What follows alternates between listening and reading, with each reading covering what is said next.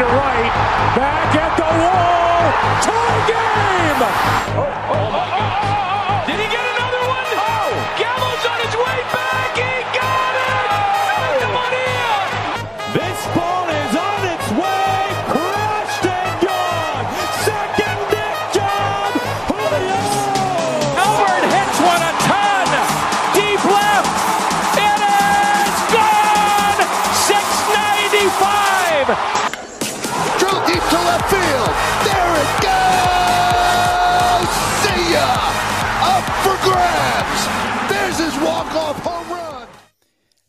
Herzlich willkommen zu einer neuen Folge Bases Loaded, unserer ersten Folge in der neuen Season im neuen Jahr, Staffel Nummer 2.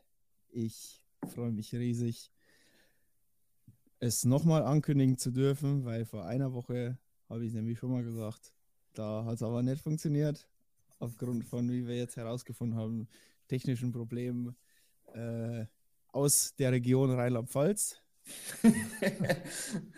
Ja, das äh, war ich. Da ging was mit der Tonaufnahme schief. Dementsprechend konnten wir das leider nicht veröffentlichen. Da hat meine Tonspur irgendwie gezickt. Dementsprechend war das leider. Wir hätten, wobei, wir hätten die Folge auch einfach ohne meine Tonspur hochladen können. Wäre bestimmt auch witzig gewesen. Ah, ja, Also also zwei Minuten Pause. Habe ich tatsächlich überlegt, aber nee. Ja, deswegen heute die er- erste, die erste Folge der zweiten Staffel und ich freue mich, alle hier begrüßen zu dürfen. Zum einen Matze natürlich und Markus, Hallo. den ihr schon kennt und David hat sich äh, dazu, gesell, da, dazu gesellt. So. Ähm, ja, gut, das können wir ja sagen, weil, weil wir äh, eben schon ein Projekt mit ihm gemacht haben, welches ihr später zu hören bekommt. Und David äh, hat zu viel Zeit und hat deswegen gesagt, er wohnt uns jetzt auch noch in unserer normalen Folge bei. Deswegen, David, auch äh, herzliches Grüß Gott nach Hamburg und schön, dass du auch Zeit Moin, hast moin. und Lust. Moin. Moin. Ja, äh, schön. Es war lang. Wir haben lang keine Folge mehr gemacht im letzten Season Jahr. 2. Ja, wie waren Zweite denn eure. Off-Seasons? Meine Vielleicht sollen Offseason wir war, noch. Ja, was? ja, ja. Nee, ich wollte sagen, vielleicht noch das kurze Wort zu Jules, wo du letzte Woche auch gesagt hast. Ja, Einfach um ja, die Leute genau. abzuholen. Genau, ich glaube, wir haben es vielleicht schon mal erwähnt, aber äh, offiziell Jules äh, jetzt äh, nicht mehr regelmäßig dabei, äh, einfach weil er aufgrund privater Natur äh, da verhindert ist und es zeitlich nicht mehr stemmbar ist für ihn, ähm, regelmäßig Folgen aufzunehmen. Deswegen, äh, Markus ist ja schon seit längerem fixer Bestandteil. Und ja, gut, Matze und ich, äh, quasi die Gründerväter, die Gründerväter des Ganzen hier, sowieso. Der Mount Rushmore von Bases Loaded. Ja. Und ja, ne, weil wir einfach Bock haben und weil wir es auch können, äh, haben wir David auch mit dazu geholt, ähm, der auch, wie ich finde, auch immer eine sehr tolle und auch ein bisschen differenzierte Einschätzung und Meinung äh, gerade zur MLB auch hat. Äh, nicht Ja. immer negativ kritisch, aber ich finde da deine Meinungen immer sehr aufschlussreich und du bist ja auch ein absoluter Spezialist, deswegen finde ich es immer äh, eine Bereicherung, wenn du uns, äh, wenn du hier bei uns bist und deswegen freut mich das, dass du die zweite Staffel mit uns eröffnest. Fühl dich geehrt, Ja. mein Freund. Fühl dich, Meine fühl dich ja. geehrt. Ich muss dir wieder irgendwas Ja. in den Kopf setzen. Das letzte Mal habe ich dich mit Joey Gallo ein bisschen getriggert und dann habe ich die nächsten Folgen immer wieder gehört. Ja, ja, trigger mich, trigger mich. ähm, yo, wie waren denn die Off-Seasons? Wie war, also, meine war, meine war halt, wie sie halt war. Du hast. Championship gewonnen. Das sollte man an der Stelle auch Ja. erwähnen. Okay, gut, das müssen wir erwähnen. Möchtest du es machen als Head Coach? Nee, mach du es bitte. Du bist Ja. äh, als Offensive Coordinator. Ich bin der Eric Bienemy, der äh, Von der, Pack Attack. Von Pack Attack. Pack Attack hat äh, den Fantasy Football Championship, Fa- Fantasy Super Bowl gewonnen. Matze und ich zusammen äh, haben es endlich geschafft und haben uns Ringe besorgt und sind Super Bowl Champions. Voll geil. Ja. Also. Habt ihr euch echte Ringe machen lassen? aber hallo. Also das ist bei uns, das ist, das ist bei uns, das ist bei uns in, in der Fantasy-Liga, wo ich spiele. Da muss ich jetzt einfach mal auch ein bisschen Werbung machen für meine Fantasy-Liga, weil ähm, wir hatten äh, den ein oder anderen Neuzugang schon, also die sich auch im Thema Football sehr, sehr gut auch, auskennen. Und selbst die Jungs, die auch schon echt Fantasy-Erfahrung mitbringen, sagen, das Niveau, was in dieser Liga gespielt wird, das ist unnormal. Und ich denke, JP, seitdem er Co-Trainer von meinem Team ist, also sprich auch Line-Up-Befugnis hat, der hat gesagt, also in der Liga, niveautechnisch geht's so. Also da gibt es Leute, die sich auskennen, dementsprechend kann man sich schon ein bisschen rühmen, wenn man die, ich habe die Liga jetzt das zweite Mal gewonnen nach 2017. Und äh, ja, bei uns ist es halt Tradition, dass es einen Wanderpokal gibt und äh, halt eben auch einen Ring für den, für den Sieger. Äh, wie halt den echten Football auch, haben wir auch einen Fantasy-Football-Ring. Und, Wir haben beide äh, zwei jetzt. Beide zwei Ringe. Richtig. Dürfte ich einen Aufruf hier starten kurz? Ja, bitte. Ich möchte die Leute wissen, ob es jemanden gibt von den Zuhörern hier, die auch äh, Football Fantasy spielen und sagen, unsere Liga ist total kacke, aber es war trotzdem schwer, die zu gewinnen. Ich habe noch keine Fantasy League gehört oder Communio Liga oder Kickbase Liga, die nicht sagen, boah, unsere Liga hat so ein krasses Niveau. Also diese Liga ist wirklich schwer zu gewinnen. Aber wenn es hier einen gibt, Also, das würde ich ja mal interessant finden. Aber ich habe noch nie jemanden gehört, der gesagt hat, also ich habe so eine Graupenliga, aber die muss ich gewinnen. ja, hier. Also In meiner ersten, in mein, Das ist deine eigene 20, wahrscheinlich. Mit zwei 20, Teams gemacht, in einer 20. Liga. Zw- Nee, nee, 2020. Das war so eine verkappte HSV-ehemaligen äh, und Profi-Fußballer-Liga, die auch immer noch besteht. Ähm, da habe ich zum allerersten Mal 2020 mitgespielt und äh, die habe ich direkt gewonnen. Und ich würde sagen, ne, Matze, ich sage immer, das ist schon ein bisschen eine Graupenliga. Da gibt es ganz Ja. wenige, die wirklich richtig Ahnung haben. Ähm, Ah, okay. aber dadurch ist es sehr unpredictable, sehr unvorhersehbar, weil Ja. ganz wild, ganz wild gedraftet wird auch schon. Also da gehen Spieler in der ersten Runde weg, wo du denkst so, mein lieber Himmel, wie kannst du da in der ersten Runde schon so jemand holen? Also ver verlieren Da- manche in der ersten Runde. Ich glaube, jetzt dieses Jahr beim Draft hat einer in der zweiten Runde schon eine Defense gepickt. Also völlig, völlig irre. Völlig irre. Und, Da rutscht äh, ein Christian McCaffrey auch mal auf Runde 3 durch. Nicht ganz, aber äh, gibt, gibt ganz wilde Sachen. Also, äh, ja, auf jeden Fall habe ich die äh, auch wegen der All-Time-Performance von Alvin Kamara, der sechs Rushing Touchdowns in einem Spiel gemacht hat, der quasi dann das Finale für mich alleine gewonnen hat. Meinen ersten Ring. Aber ich würde sagen, die, ich wäre so jemand, der die Graupenliga gewonnen hat. So, jetzt schlage ich Wer die Brücke zum Baseball mit der fantastischen. beim MLB Fantasy? Okay. Ja, Ja, wir haben eine, wir, wir haben doch eine, und du bist herzlich eingeladen, wenn du möchtest. Wir haben noch vier Startplätze in unserer Bases Loaded. Oh, Markus sagt nein. Ich darf nicht. Wie du, Du darfst nicht Fantasy spielen. Ich darf nicht Fantasy Baseball spielen. Markus, Ja. jetzt mal Hand aufs Herz, dann spielst du deine Vertrag Freundin. unterschrieben. Ja, das Dann spielst du mit einem spielst Pseu- deine Ich Pseudonym. habe Freundin. mir da, ich hab mir da Gedanken Die drüber Bonn gemacht. aber Capitals verbieten Agent, das. na, als selbst Nee, als wahrscheinlich Free seine Agent würde ich das sagen. Zwei Jahre lang nach der Free Agency darfst du kein Fantasy Baseball spielen oder auf Baseball wetten.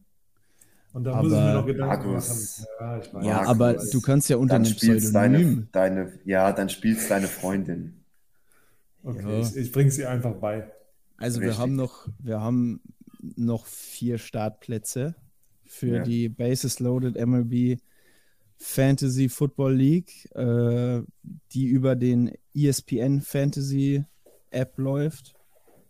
Äh, Finde ich, also ich habe mich da einfach mal schlau gemacht und habe die Liga gegründet und äh, ja, wir verlosen quasi vier Startplätze. Aber. Ja, wer wäre denn dein erster Pick? Naja, also grundsätzlich, äh, wenn, wenn, wenn David zum Beispiel Lust hat, äh, würde ich da eine Wildcard vergeben als Gründer. Ansonsten würde ich das an, äh, würde ich das so jetzt hinausposaunen an unsere Zuhörerinnen und Zuhörer, dass äh, äh, Leute wie, wie, wie der Gaupi zum Beispiel, der ein ganz äh, treuer Hörer ist, oder ja, einfach Leute, die Bock haben und die Ahnung haben und die, die da wirklich auch dann Zeit investieren, weil das ist jetzt keine Tutti-Frutti-Liga, da gibt es dann auch einen, einen Ring und vielleicht auch eine Trophy und für die schlechteste, fürs schlechteste Abschneiden irgendwie einen goldenen Umberto oder so, für die größte Kack-Performance des Jahres.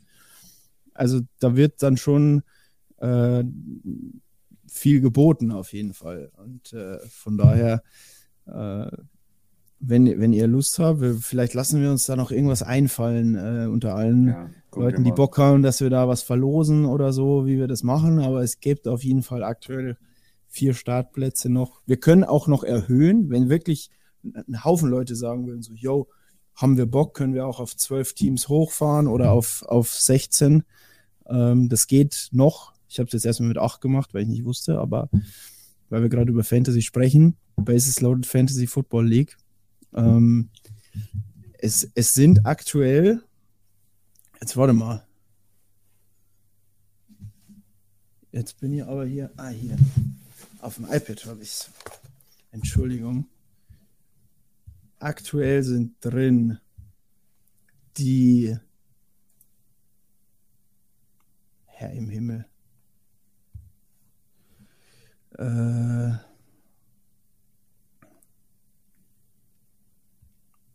warum geht das hier nicht?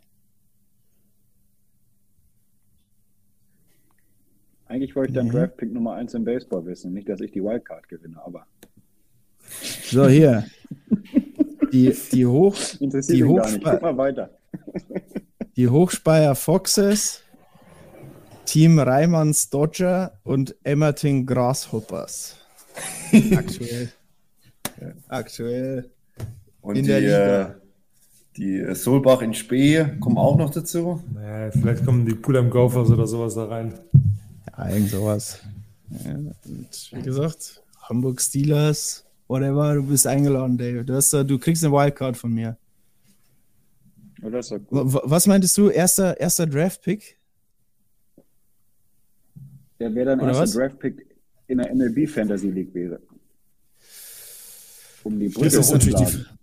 Das ist natürlich die, das ist die Also Frage. ich habe ich hab einen Mock-Draft gemacht letztes Wochenende in MLB Fantasy. Ich auch. Ich weiß aber nicht mehr, wer es gewesen wäre. Warte mal. Ich glaube, ich habe ich habe Otani genommen, glaube ich. Das war Ich auch hab in der Otani. Liga, wo ich gemock-Draft habe, ähm, war das auch der erste Pick mit Otani. Ja, ich habe mich aber, glaube ich, an drei oder so gemacht oder an zwei. Otani ist im, bei meinem Mockdraft nicht als erster weggegangen. Ähm, kommt die Frage. Ich glaube, es ist eine, es ist auch, ich muss da nochmal gucken, was da so Punkte und wie und so, was da genau Punkte und so gibt, aber anhand von dessen, wie so die Spieler abgeschnitten haben, sind natürlich die klassischen Mookie Betts, Aaron Judge und so. Es, es ist echt. Ich glaube, das Julio. ist geil. Klar, Julio, must pick, wenn mir einer wegdraftet, dann äh, lösche Das ich wird die ein, Liga mein sofort. erster Pick, einfach um dich zu ärgern. Ich lö lösche ich die Liga, breche den Draft ich, ab und ich trade dann danach für deine ganzen First- und Second-Picks. mega. Guter, guter Punkt, guter Ansatz. Ja. Ja. So, jetzt schlage ich die Brücke. Ja. Jo. Ich komme nochmal in die Offseason zurück. Sag, die Kansas City Chiefs haben den zweiten Super Bowl, also den zweiten unter Patrick Mahomes, den dritten insgesamt gewonnen. Wie lange dauert es, bis die Kansas City Royals die World Series nach Kansas City holen? Boah, wann haben die das letzte Mal gewonnen? 2015, ne? Die Royals? Ja. Mhm. Das Ja, ist so doch gar lange nicht so nicht lange Ja. Das ist aber noch nicht so lange her. Nee. Ist gar nicht lange her. Nee, nee, nee. Salvi ist doch, ist doch auch MVP geworden. World Ja. Series Mhm. MVP, oder? Ähm, 215, ja. Ja. Alle guten Ähm. Jahre sind 10, würde ich sagen 225. Okay. Rebuild, Bobby Wood Jr. Einer meiner besten Kein- Freunde, Brad Keller, ist äh, bei den Royals. Ich weiß nicht, ob ihr den kennt. Brad Keller. Der Brad Keller, ja. Pitcher war bei mir mit den Royals- Diamondbacks zusammen. Jetzt machen wir noch kurz die Erdkundestunde. Sind die Royals in Missouri oder sind die in Kansas? Kansas City. Ja. Das liegt ja genau auf der Grenze. Ach so, Das weiß das ist die, das ist die Frage. Wo sie offiziell stationiert sind. Ja. Wo das Headquarter ist. Das wird mich jetzt Damit verlosen wir das erste Ticket, wer die Frage beantworten kann. Im Quiz. Ja. Das wäre echt mal Googles gut. Wir mal machen einfach, wir machen einen Quiz. ja. Überleg mir mal ein paar Fragen. Wir machen einen Baseball-Quiz. Das ist nicht Ja. schlecht. Warte mal, ich google, ich google das jetzt mal, weil es mich gerade tatsächlich interessiert. Solange Matze googelt, ähm, würde ich einfach mal sagen, würde ich noch kurz fragen, Markus, wie geht's deinem Arm? Äh, weil das auch so ein kleines Off-Season-Thema natürlich ist. Was macht der? Ja, ähm, Arm geht's gut. Ähm, ich bin jetzt in Woche zwei meines Wurfprogrammes. Ähm, also ich habe die ersten sechs Wochen nur so ein äh, Plyo-Ball-Wurfprogramm gemacht, wo man halt ohne einen Baseball mit verschiedenen Gewichten wieder das Werfen erlernt, sage ich jetzt mal. Und ich bin jetzt seit zwei Wochen wieder dran und habe keine Schmerzen, keine Probleme. Und ich sag mal so, die Road to 100 ist auf jeden Fall gestartet. Ziel Alles ist klar, es- Jacob. Ziel ist es, äh, wenn ich so 98 werfen kann. Ja. Ja, das, ist, das wird mein Name in der, in der Fantasy League. Einfach nur Jacob. Also ich habe es gerade gegoogelt. Ähm, das Kaufmann Stadium liegt tatsächlich im Missouri-Teil von Kansas City. Alles klar. Dann wissen wir das jetzt auch aus der Rubrik Unnützes Wissen von Matze. Aber dafür bist du ja da. Haben wir dich ja offiziell angekündigt als Mann für nützliches und unnützes Wissen. Man braucht immer so jemanden. Ja, mit deinem Dampfgarer im Mund. Alte Dampflok, die Dampf, die, die Dampfwalz aus der Palz. Ja, das ist die, äh, das ist der Bandwagon, der bei dir durchfährt. Mittlerweile durch Loriot. Mal gucken, was der, welche Farben dieses Jahr der Bandwagon hat. Oh, stimmt, stimmt. Du springst ja auf den nächstbesten auf. Nein, Dodgers ist ausgelutscht. Nee, Dodgers macht er nicht mehr. Ähm, Bis sie gewinnen. Bis sie gewinnen, ja. Also ich tippe, JP wird dieses Jahr, nee, Seattle auch nicht. Ähm, dieses Jahr Denkst du, wird es JP. kommt ein neuer das ist, dazu? das, ist ein, das ist ein Quiz, das nehmen wir auch auf. Von welchem Team wird JP dieses Jahr Fan? Na, gucken wir mal, wer im Spring Training gut spielt. Ne? Ja, genau. Sehr Gucken wir mal, wer gut in die Saison startet und dann wird JP davon Fan. Und dann bestellt er sich drei Trikots. Aber ich habe doch schon von jeder Mannschaft ein Trikot. Ja, ich weiß. Wo, von welcher Mannschaft ich aber gerne ein, ein Oldschool-Trikot hätte, und ich glaube, das besorge ich mir noch, dieses alte Arizona Diamondbacks. Dieses geile Oh ja, hat dieses- Randy Johnson von Randy. Ja. Ja, Randy, ja. Ja. Oh, das ist richtig nice. Spiele ich auch aktuell in MLB The Show. Feiere ich komplett ab. Spiele ich mich wieder warm. Ähm, yo, weil ihr gerade gesagt habt, Spring Training. Spring Training ist losgegangen. Ähm, der, der, der Ball rollt und fliegt und wirft und was nicht alles.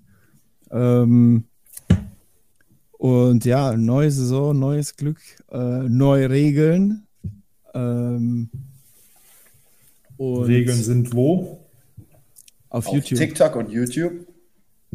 Genau. Genau. Ich habe es auch finally geschafft, sie auf YouTube hochzuladen. Ich habe mich schon gewundert, wann die endlich hochkommen. Ja, das ist ein Loriot, das ist mit dem Internet dort nicht so bekannt. Ja, wir, weißt du, die wir, Leute, wir, die- fungieren, Ja, ja, ja, ja, ja. wir fungieren hier noch mit Brieftaum. Ich habe eine Schneeeule, wie bei Harry Potter. Aber für alle, Und die es noch nicht Hamster. wussten, ja, ich Ein Hamster, die, äh, der, der braucht Elektrizität. der läuft die ganze Zeit und wenn beim JP gleich das Bild ausfällt, wissen wir, dass der Hamster aufgehört hat zu laufen. Mhm. Und da muss ich ihn auswechseln, hat er einen Herzinfarkt gehabt. Ja, aber für alle, die es nicht wussten oder noch nicht wissen, äh, ich habe die, die fünf neuen Baseballregeln, die dieses Jahr in 2023 in die Saison mit eingenommen werden, mal ganz grob und meines Erachtens einfach verständlich äh, beantwortet oder erklärt und kurz und knapp.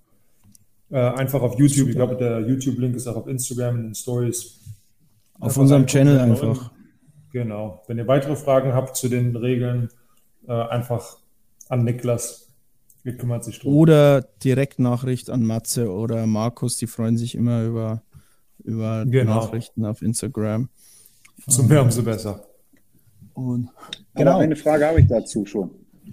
Gab es Ja. echt weniger, nicht, nicht mehr Stolen Bases bei euch in den Minor Leagues? Weil ich finde, die ersten Spring Training Games wird gefühlt relativ viel geklaut. Und diese Pitch Clock ähm, ist ja der erste Vorfall schon gewesen. Ich glaube, das war dann kein, das war dann nur, dass das Spiel unentschieden endete, was es ja dann im Spring Training mal gibt, weil er zu spät sich ready gemacht hat zum Hauen. Da würde mich mal interessieren, ich hoffe, das passt in euer, euer Skript für heute. Klar. Hast du schon live miterlebt, dass das Spiel einfach mal mit so einem Penalty Strike zu Ende gegangen ist? Nee, so extrem noch nicht. Ähm, aber ich habe halt gerade, also die ersten zwei Wochen, als sie die neuen Regeln eingeführt haben, war eine absolute Katastrophe. Es, hat, es gab so viele Ejections, jeder hat sich über alles beschwert. Ähm, und wir hatten auf jeden Fall den ein oder anderen Vorfall, wo dann halt so ein, ein, ja, ein dritter Strike gecallt wurde oder bei Bases loaded halt ein Walk, ein, ein vierter Ball. Aber ich war bisher noch nicht bei so einer spielentscheidenden ähm, Time Clock ich sage jetzt mal Violation dabei. Äh, aber man sieht das halt immer wieder auf Twitter und sowas. Und ja, das wird auf jeden Fall das Spiel verändern. Aber ich kann dir eine Sache sagen, nach zwei Wochen war es wie, als hätten wir noch nie anders gespielt. Also man gewöhnt sich da super, super schnell dran. Das ist, ist ja bei allem so. Ja, und Ich irgendwann, ja, irgendwann ist es drin. Und das Krasse ist, es wurde ja jetzt schon die letzten zwei Jahre in der Minor League viel mit Pitch Clock gespielt und auch im, im Spring Training und in der Saison wird schon in der Minor League darauf trainiert, welche Regeln demnächst in der Major League geändert werden, damit die jungen Spieler, die irgendwann in die Major League kommen, das halt alles schon können. Damit das nicht noch ein zusätzlicher oder eine zusätzliche Veränderung in der Major League ist, wo es ja schon stressig genug ist, vor 50.000 Leuten zu spielen. Was ich relativ cool finde für die jungen Spieler.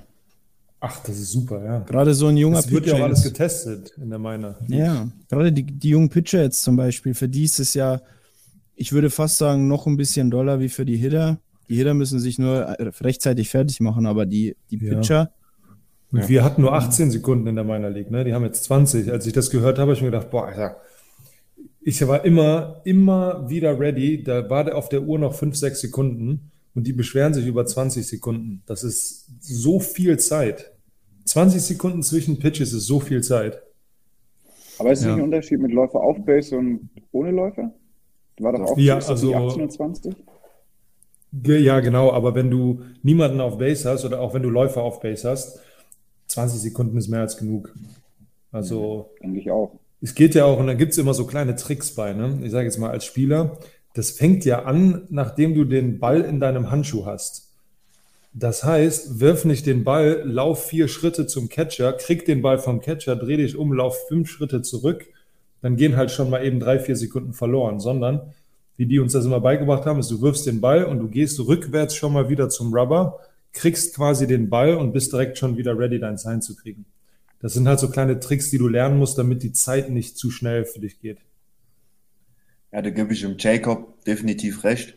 Ähm, der hat es ähm, gut gemacht mit den Regeländerungen. Was ich sehr, sehr interessant finde, und ich glaube, das darf man auch nicht unterschätzen, ist dieser, dieser Shift-Ban. Du hast ja in dem Video dann auch kurz anges angerissen, ne, warum die das gemacht haben, um einfach mehr Base-Hits zu bekommen. Ähm, ich habe mal geguckt, statistisch gesehen wird in der Major League Baseball oder wurde in der Major League Baseball letztes Jahr öfter als man denkt tatsächlich dieses Shift gestellt. Das wird, weil du bekommst es ja, ich sag mal, im, im Fernsehen eigentlich nicht so mit. Du siehst halt nur, weil die Kamera diese diese, diese ähm, Perspektive, Perspektive, auf ja. den, ja, dann siehst du ja die Infielder nicht. Aber die stehen oder haben öfter im Shift gestanden, als man denkt. Und äh, da bin ich auch mal gespannt, weil das müsste sich ja dann auf jeden Fall auch äh, statistisch auswirken, dass eben dieses Shift nicht mehr erlaubt ist. Gerade mit, mit Base Hits oder gerade mit äh, Strong Tendency Hitters, also mit äh, Leuten, Ja, ich meine bei. Bryce Harper, mit Pull-Hittern, genau. Dann, ich meine, guckst du dir alle Ähm, an, wo, wo die, ich meine, gerade, weil du vorher gesagt hast, David, Joey Gallo, gegen den immer ein Schiff gestellt wurde, Ja. oder Schwarber, Bryce. Ja, Bryce aber, Harper. aber die reden seit zwei Jahren darüber, oh, wenn es keine Shift gibt, wenn wenn es keine Shift gibt. Ich bin mal gespannt, wie die dieses Jahr ihre Ausreden finden, warum sie nur 200 hauen. Wahrscheinlich wäre jetzt wegen War nicht wegen dem Kepler auch einer, Zeitlimit. der am meisten geschiftet worden ist? Oder ist? Ja, Kepler hatte eine coole Statistik. Kepler hatte die meist, die, die am härtesten gehauenen Bälle wurden bei ihm gefangen. Also er hat im Durchschnitt den Ball oder die, die am härtest gehauenen Bälle sind im Ausgeendet in der ganzen Major League. Also das war auch eine, eine interessante. Und, und dann gab es dann gab's auch noch direkt, dann gab es auch noch direkt einen Fanaufstand. Ich weiß nicht, ob ihr das so mitbekommen habt. Auf Twitter war das viel, das habe ich auch gelesen die Tage, weil die Fans sich im Prinzip schon angefangen haben zu beschweren, diese Pitch Clock, die sieht ja oder die ist ja angebracht im Stadion hinter Homeplate. Im Fernsehen, however, wird die aber ausgeblendet. Hm, okay. Echt? Bei der TV über, bei der TV-Übertragung sieht man keine Pitch Clock, sondern die wird dann erst eingeblendet, quasi wenn es, ich sag mal in Anführungszeichen, eine knappige Geschichte wird oder werden kann. Aber grundsätzlich Ach, krass, wurde, okay. diese, wurde diese Pitch Clock eingeführt und dann gab es direkt einen Aufstand nach den Zuschauern, von den Zuschauern, wo gesagt haben, Leute, sorry, das können wir so nicht lassen. Und seitdem tun die, die, die TV-Provider, die schneiden diese Pitch Clock aus. Die wird nicht im Fernsehen gezeigt. Weil die Leute sich Ja. beschwert haben, dass sie immer gezeigt wird, oder was? Richtig. Weil die Leute gesagt ab, haben, die ablenkt oder wie? Ja, also weil die ablenkt und Zugucken. weil es halt einfach, ich sag mal so, du hast ja beim Baseball sowieso diese Perspektive von hinterm Pitcher auf Homeplate. Ja. Ja.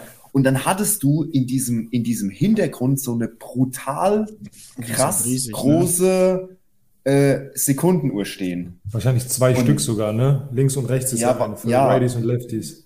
Wahrscheinlich. Und die haben dann gesagt, nee, sorry, also das kannst du im Fernsehen nicht zeigen, äh, weil ich weiß nicht, ob es dann wirklich mit Distraction, ich denke, da geht es einfach mehr um die, äh, um das, um das Anscheinbild.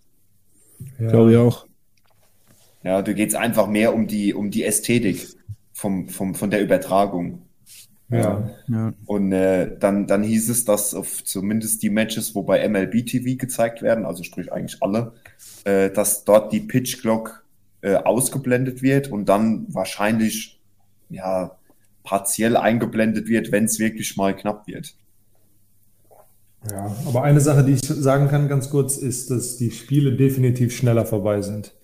Ja, das, das ist klar. Ne? Das ist, das ist als Spieler sehr angenehm, wenn du 160 Ja. Spiele im Jahr spielst. Im Schnitt 35 Minuten, so roundabout, habe ich gelesen jetzt. Ja, und überleg Macht mal, schon was was das aus. ausmacht. ne? Das sind fast drei Innings, wenn du so willst. Ja. Oder drei Inning-Hälften. Ja. Markus, ähm, ja. Ja. du warst ja schon in sehr vielen Spring Trainings. Und Ja, da ja jetzt elf gerade Stück. Spring Training ist, elf Stück, ist krass. Ähm, nimm doch uns und natürlich vor allem die Zuhörer und Zuhörerinnen mal mit, wie so ein Spring Training für einen Spieler abläuft. Wann, wann musste, wann ging das los? Also in welchem Zeitraum? Ja, ja.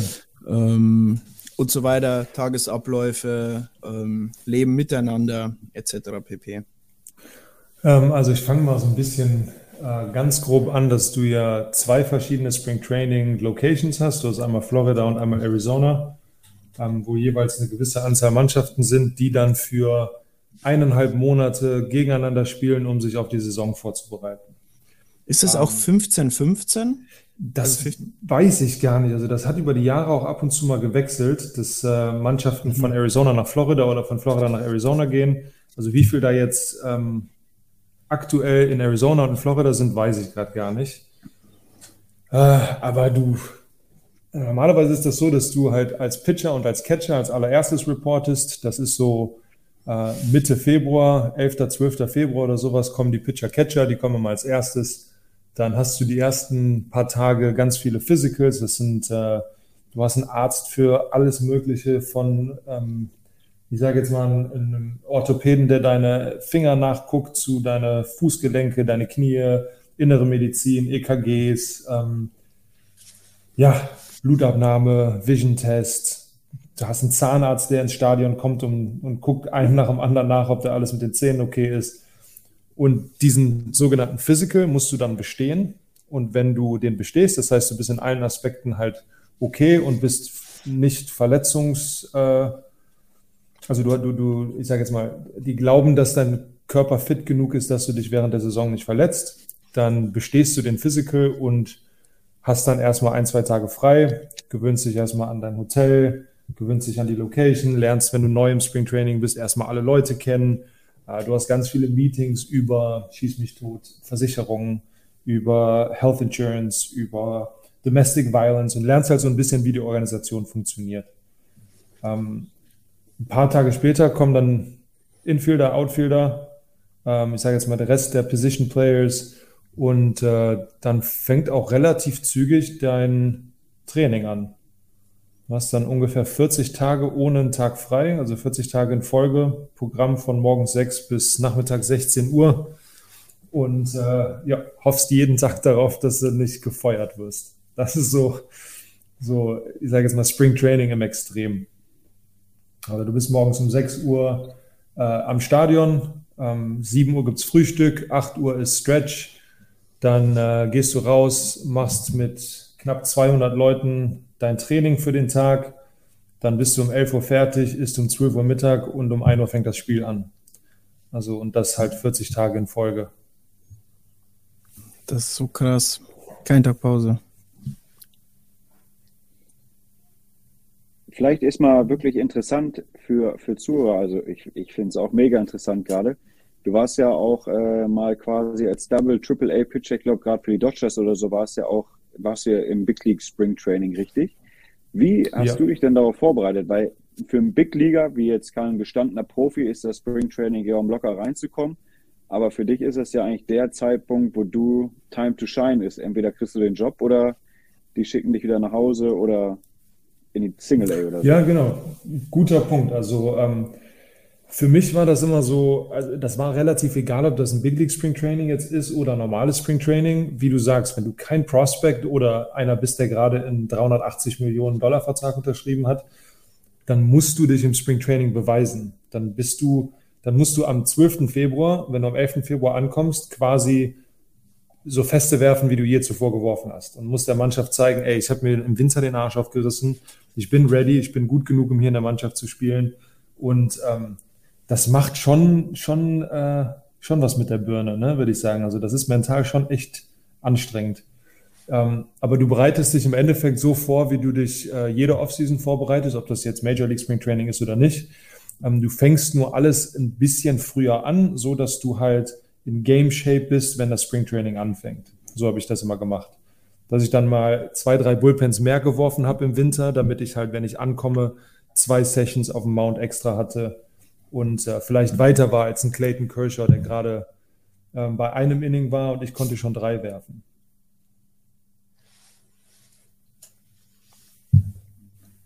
Also warst du eigentlich besser als Clayton Kershaw? er ist der Jacob. Jacob. Jacob. Halt. Nee, also. Äh, das ist eine geile Überschrift so, für die Folge. Halt, ich war weiter als Clayton Kershaw. Ja, ähm, ich sag mal so, wenn du als junger Spieler ähm, ins Big League Spring Training das erste Mal kommst, dann ist das so, dass du ja halt erstmal, du bist dafür da, um Innings zu füllen, damit die Clayton Kershaws und die Jacob de Groms nicht direkt anfangen müssen und vier, fünf Innings werfen müssen. Also du bist im Endeffekt ein Lückenfüller. Du hast ein ja. 26-Mann-Roster und ein 40-Mann-Roster und nochmal 20 extra Positionen. Also du hast im Ganzen 60 Leute, das sind dann die sogenannten Non-Roster-Invites die im Spring Training zusammen im Major League Camp sind. Und ähm, davon sind bestimmt boah, 30, 35 Pitcher Und äh, die sind halt am Anfang, das sieht man auch am Anfang, werfen immer ganz viele, also quasi neun, acht oder neun Leute in einem Spiel und jeder kriegt ein Inning und am Ende erkennt man die Leute, die nicht äh, auf dem 40-Man oder auf dem offiziellen Roster sind, daran, dass sie keinen Namen hinten drauf haben. Also wenn ihr mal darauf achtet, bei einem Clayton Kershaw steht hinten Kershaw drauf, aber bei Markus Solbach steht nur Nummer 97. Mhm. Also daran erkennt man halt, äh, in welcher Position du im Spring Training bist. Und die hohen Nummern sind die Leute, die als quasi als letztes eingeladen wurden oder als schnellstes wieder zurück in die Minor League geschickt wurden. Und äh, ja, das sind dann immer so, ich sage jetzt mal, wenn du so willst, Ersatzspieler, die die Major League ein bisschen kennenlernen und ein bisschen so den Geschmack dafür kriegen, wie das da oben alles abläuft, aber in erster Linie dafür da sind, um, ähm, um den anderen Big Leaguern Zeit zu geben, sich vorzubereiten. Okay. Aber es ist halt schon cool, ne? Du bist dann auf dem, auf dem Feld und hast, wirfst einen Bullpen und neben dir ist ein Walker Bueller, ein David Price und ein, ähm, ich sag mal, ein, ein, Will Smith fängt dich und ein Gavin Lux steht drin oder ein, ein Cody Ballinger steht einfach nur und guckt sich deine Pitches an und du hast einfach mal 50 Leute um dich rum und 100 Leute, die da Fotos machen und du wirst gerade einfach nur ein Bullpen und drei Wochen zuvor hast du in Bonn bei minus zwei Grad in so einem Schlagkäfig äh, halt deinen letzten Bullpen geworfen. Also das ist, das fand ich immer ganz krass, diesen Unterschied von du kommst in der Offseason, wo du einfach komplett auf dich selbst gestellt bist, zu jetzt ist Zeit zu performen. Und wenn ich jetzt verkacke, dann sehen das nicht nur ich und der Catcher, sondern dann sehen das auch der Big League Manager, der Big League Pitching Coach und die 50 Spieler, mit denen du eventuell mit äh, zusammenspielen musst. Das ist ja. schon, äh, und umso mehr ich darüber rede, umso lieber wäre ich gerade da. Das ist ein äh, geiles meine, Gefühl. Eine äh, ne, ne andere Frage so ein bisschen. Ähm, wird, wird da auch viel teamintern unternommen in so einem Spring Training? Ähm, also zügig äh, da mal Mannschaftsabend gemacht oder einfach äh, mal zusammen essen gegangen dann danach? Oder ist es total so quasi, jo, wir trainieren hier schon eh 40 Tage lang zusammen und nach dem Training dann verpisst sich jeder und macht jeder sein Ding? Oder gibt es auch regelmäßige Teamabende, Essen? Ja, oder das ist von Organisation zu Organisation unterschiedlich. Also die Tigers machen das zum Beispiel so, dass du ähm, im Spring Training so einen, einen Fanabend hast, wo im Stadion, wenn kein Spiel ist, ähm, alle Concession Stands aufmachen und quasi Fans und Spieler zusammen an Tischen sitzen und einfach quatschen.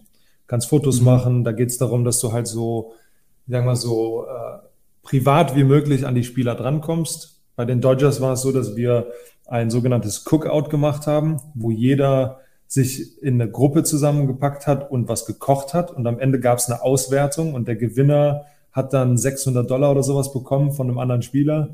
Ähm, das war halt auch ganz cool. Da konntest du dann Freunde und Familie mitnehmen und dann konnten die auch mal die ganzen Spieler kennenlernen. Also äh, okay. jede Organisation macht das, glaube ich, ein bisschen individuell.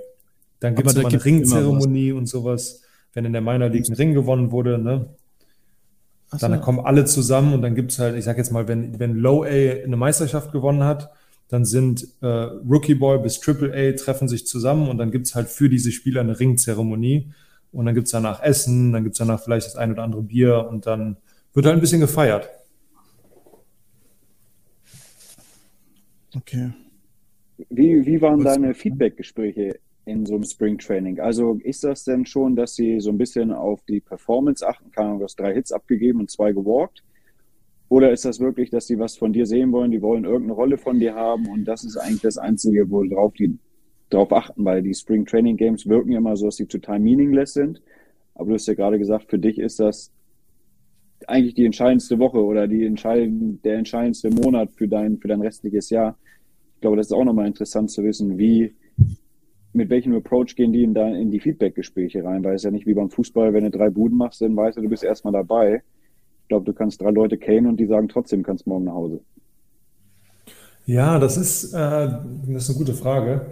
Also so ein, also meaningless Games gibt es sowieso nie beim Baseball meines Erachtens. Also äh, wenn du egal in welchem Spiel, du musst immer an irgendwas arbeiten und wenn es halt um die Playoffs geht, dann hoffst du, dass du genug an Sachen gearbeitet hast, um jetzt zu performen.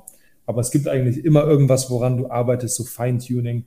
Und im Spring Training ist es so, dass wir am Anfang, halt bevor die Spiele anfangen, ganz viele Bullpens werfen. Wir haben so ein, bei den Tigers so ein Tech Cage gehabt, wo du auf einer Force Plate wirfst und da wird geguckt, ähm, mit welchem Körperteil du wo am meisten Kraft aufbaust und in welcher Position du am meisten äh, Strikes wirfst und so weiter.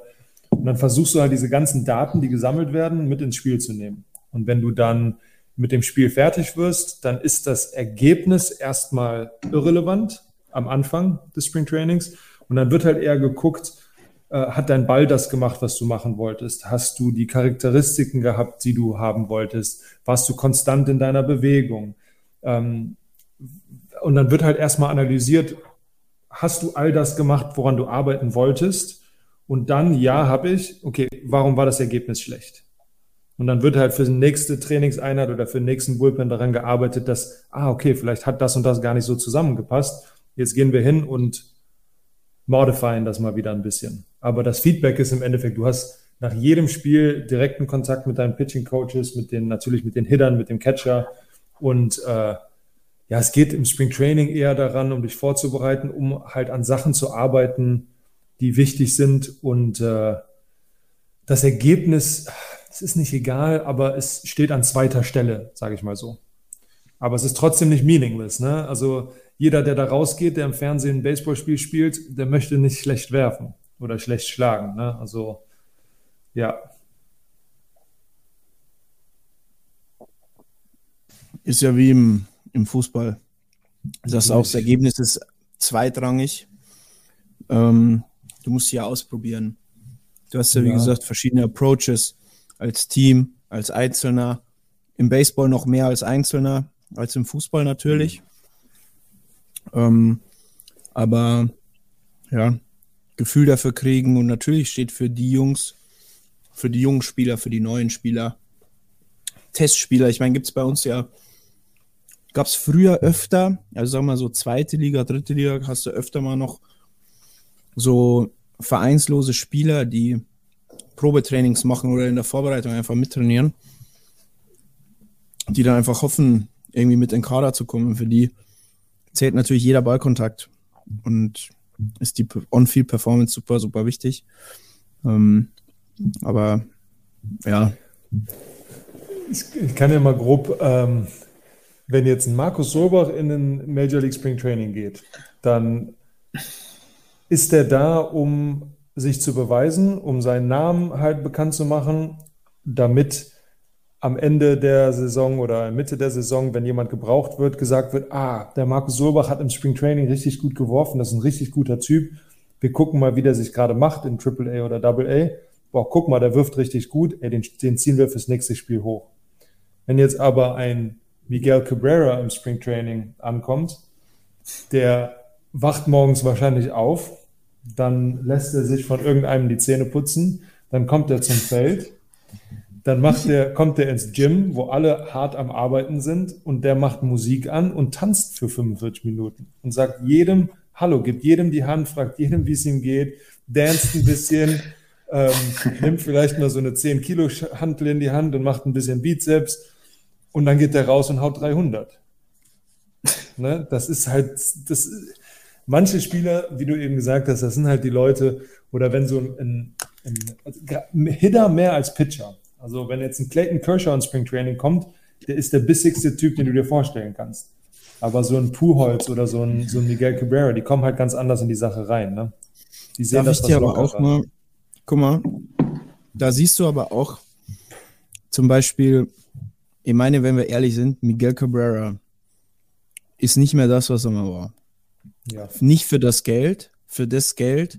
Also da kriegst du wahrscheinlich für äh, für 120.000 im Jahr kriegst du einen, der das gleiche abliefert wie der Cabrera in den letzten zwei, drei Jahren wahrscheinlich. Ähm, und der kriegt aber halt 30, einfach weil er früher mal was geleistet hat. Ähm, du hast aber halt wie ein Clayton Kershaw, der auch in den Mit-30ern ist oder Ende 30. Jo, der reißt sich aber halt einen Arsch auf. Und bei Pujols ja. und bei Cabrera ist halt so, jo, natürlich, die müssen nicht mehr, weil sie können und weil es absolut reicht. Die sind fett, die sind langsam, aber die wissen, wie, wie die Pille fliegt. Hat man ja gesehen, der Puhos, wenn den Ball gut trifft, da ist nicht mehr viel Power. Das ist Technik und einfach jahrelanges treffen. Schwingen. Aber stell dir mal vor, die, die Typen würden trotzdem noch so nicht mehr so hart arbeiten, als wenn sie mit 20 wären. Aber äh, man sagt ja eigentlich, je älter du wärst, desto mehr musst du machen, um deinen Körper in Schuss zu halten. Und natürlich müssen die, in dem Fall nicht, weil die können sich die Pausen nehmen, die müssen nicht mehr, die müssen der Puhos, der sagt, das ist mir scheißegal und ich krieg mal Kohle und ich habe die Chefin im Trocknen und ich mache das hier zur Gaudi. Aber theoretisch, wenn sie, wenn sie, sag ich mal, vor, vor ein paar Jahren gesagt hätten, wo sie noch fitter gewesen wären, yo, ich will mit 40 aber auch noch meine, weil mit 300 haut weder der Puhos noch der Cabrera. Ähm, und Jetzt, äh, ja. die, die könnten sie vielleicht aber, wenn sie halt noch, noch fit wären und wie, wie halt eben ein, ein Kershaw oder noch besseres Beispiel, der absolut freakigste unter den freakigen Max Scherzer, der wahrscheinlich auch mit 45 noch ein oder, oder Ichiro Suzuki. Ja, aber da kommt, Ne? also ah, schade, dass du Ichiro gesagt hast, weil sonst hätte ich das Argument gehabt, der Unterschied von Pitcher zu Position Player. Ne, ähm, als wenn du jetzt jemand wie Clayton Kershaw bist, dann geht es dir im Spring Training darum, ich muss mir den Arsch aufreißen, weil ich nicht schon wieder zum fünf- 15. Mal verletzt sein möchte. Das ist halt auch wieder so eine Sache. Ne? Das ist verschiedene Spieler. Ich sage jetzt mal Miguel Cabrera, der hat die letzten 21 Jahre wahrscheinlich relativ verletzungsfrei gespielt, bis jetzt in DH, muss viermal an die Platte. Wenn er einen Ball gut trifft, dann joggt er nach eins. Aber ein Clayton Kershaw muss sieben Innings so hart werfen, wie er kann. Das ist halt ja. nochmal von der Position her ein bisschen was anderes. Ne? Ich glaube Absolut. aber, dass wenn, wenn ein Miguel Cabrera sich, ja, ich weiß nicht, würde der sich vielleicht kaputt machen, weil er zu hart trainiert, weil er einfach zu alt ist, oder würde er noch besser werden? Aber Ich, möchte ich er will gar nicht sagen, dass er werden? sich. Das ist halt das Ding, was, was willst Ja. du? Und ich finde, wenn du, wenn du doch, ja, ich meine, wahrscheinlich ist es für ihn einfach dieses tägliche mit den Jungs zusammen sein und chillen und weil im Endeffekt, also es wird ja nicht mal mir reichen, einen Single zu hauen. Also weißt du, was ich Ja. meine? So und an eins zu joggen und an zwei zu joggen. Und ich weiß, aber mein Job ist nicht mehr. Also das ist natürlich immer was, Ja. was willst du, aber ähm, Aber jetzt hat auch jemand wie Miguel Cabrera ja auch eine ganz andere Rolle. Also ich, das ist auch im Spring Training eine ganz große Sache, dass du, du bist halt als junger Spieler um diese ganzen alten Veteranen rum. Und du lernst ja auch von denen. Und nur weil der nicht im Fitnessstudio gerade 100 Kilo irgendwie hebt, heißt das ja nicht, dass der dir nicht helfen kann. Ne? Also die, diese positive Einstellung, diese Lockerheit, dieses, ey, guck mal, der geht zu jedem und sagt dem Hallo. Das ist, der verdient 30 Millionen im Jahr, aber guck mal, der ist total persönlich und sowas. Und das hilft den jungen Spielern auch manchmal zu sagen, ja, das Sportliche ist gerade nicht an Nummer eins, sondern guck mal, ich muss zu den Leuten hingehen, ich muss mich vorstellen, ich muss mit denen reden, ich muss den Informationen rausziehen. Und dafür sind halt Leute wie Miguel Cabrera oder Pujols viel wertvoller auf Langzeit. Ne? Und wenn sie dann Das irgendwann mal aufhören, dann sind sie, dann werden sie irgendein Coach in, in, Ist halt am. Ende des Tages äh, ist halt aber die Frage, bringt dir Freundlichkeit eine World Series oder bringt dir das eher, wenn du Ja. sportlich gut bist? Weil da wäre ich eher bei dem, deswegen sind die Tigers wahrscheinlich da, wo sie aktuell sind. Und Pujols Ja. war auch eher bei Nicht-Winning-Franchises. Ähm, und dann guck dir mal Derek Cheater an. Lead by Example. Nicht by Dancing oder ich meine, der kann für der Miguel Cabrera kann von mir aus tanzen, was er will. Ist ja alles schön und gut und wenn er im Gym ist, aber Derek, Derek Cheater, egal wie alt er war, der hat halt sein Ding gemacht und hat immer gearbeitet und das bringt dir halt Ringe und am Ende des Tages das Franchise wirst du gewinnen. Also wenn ich Ja. ein Owner wäre, dann würde ich mir denken so, hm, der tanzt da jetzt, was denken sich die jungen Spieler? Klar, schön, der ist nett, aber der junge Spieler denkt sich, oh, der Miguel Cabrera, der macht nix und ist so gut oder war so gut. Warum soll ich dann mehr machen? Wenn ich aber jetzt einen Max Scherzer in meiner Mannschaft habe, wo ich weiß, der ist ein Freak, der ist ein Freak und jeder wird sich von dem was abgucken, dann weißt du, was ich meine? Ich will auf das Auf Sport Fall. geht's ums Gewinnen. Ich will gar nicht dir widersprechen, dass ein Cabrera für diese Sachen absolutes Exempel ist und dass das auch total wichtig ist in der Außendarstellung. Am Ende geht es in dem Sport um die Ringe, um die World Series und da Ja, du weiß halt ich Standard setzen, ne? Nicht, Genau, und der Standard ja. sollte nicht sein, tanzen im Gym. Ja, ja, ja, ja, ich weiß. Weißt du, grundsätzlich. Ich weiß genau, ich was du auch, meinst, ja. Und ich weiß auch, worauf du hinaus willst, dass das auch super wichtig ist, weil das, jeder liebt Miguel Cabrera und es ist auch super wichtig für die Fans, dass die Spieler zugänglich sind und offen und, ne? Aber am Ende des Tages als Organisation, ja, darum, ja. Als Organisation und wie sind deine Spieler? Und wenn du, wenn, wenn die nur Firlefanz machen und nicht bis zu einem gewissen Grad diszipliniert sind, dann dümpelst ja. du halt einfach nur rum. Das ist das halt auch, ne? Also wir reden ja jetzt hier von, ich sag, okay, ich gebe geb euch ein Beispiel. Ich sitze im Clubhaus im, bei den Dodgers im Spring Training und ein Gavin Lux und ein Cody Bellinger unterhalten sich. Und du hast das Gefühl, dass sich gerade zwei Vierjährige unterhalten. Okay, die erzählen einen Blödsinn. Der eine, der eine vom, also nicht dümmer als der andere, ich sage das jetzt einfach mal so. Der eine äh, sagt irgendwas, der andere versteht das nicht und du denkst dir, hör mal, wo bist du hier gelandet? Und im nächsten Augenblick machen die einfach Diving Plays und hauen die Bälle 450 Fuß. Ne? Das ist halt, weil sobald die dann von diesem Setting, ich bin jetzt gerade hier und locker auf dem Platz sind, dann ist halt Game Time. Und bei Miguel Cabrera, beim mhm. MVP, ist der auch nicht so, dass der da tanzt. Ne? Und es kann ja auch sein, dass er, wenn alle weg sind im Gym, vielleicht seine halbe Stunde, Stunde macht. Aber wo wir alle da sind, also wenn, wenn viele Spieler um uns sind, dann merkt man oft, dass die Big Leaguer wesentlich lockerer sind. Und ich glaube, das ist eher so, ich möchte nicht der Typ sein, der dich jetzt anschnaut, sondern ich will dir halt zeigen, dass ich auch ein normaler Mensch bin. Absolut. Dieses Anfassbare, ne? Dieses, ja. Mhm. Ja, das ist natürlich auch für einen Bellinger oder gut für einen, für einen Gavin Lux, weiß ich, aber weiß ich jetzt gar nicht, aber so, ich meine, Bellinger, Rookie of the Year, MVP, wie du auch schon gesagt hast, für etwas gestandenere Spieler, die müssen natürlich, die sind auch einfach nicht so angespannt. Ist ja völlig normal, äh, dass du in der, in der Vorbereitung nicht so angespannt bist, weil du, weil du ja genau weißt, worum es geht und wann es wirklich zählt. Aber ähm, wie, wie, wie ist es dann zum Beispiel bei Markus gerade bei euch, äh, äh, David? Wie läuft denn so eine Preseason bei den, bei den Steelers ab?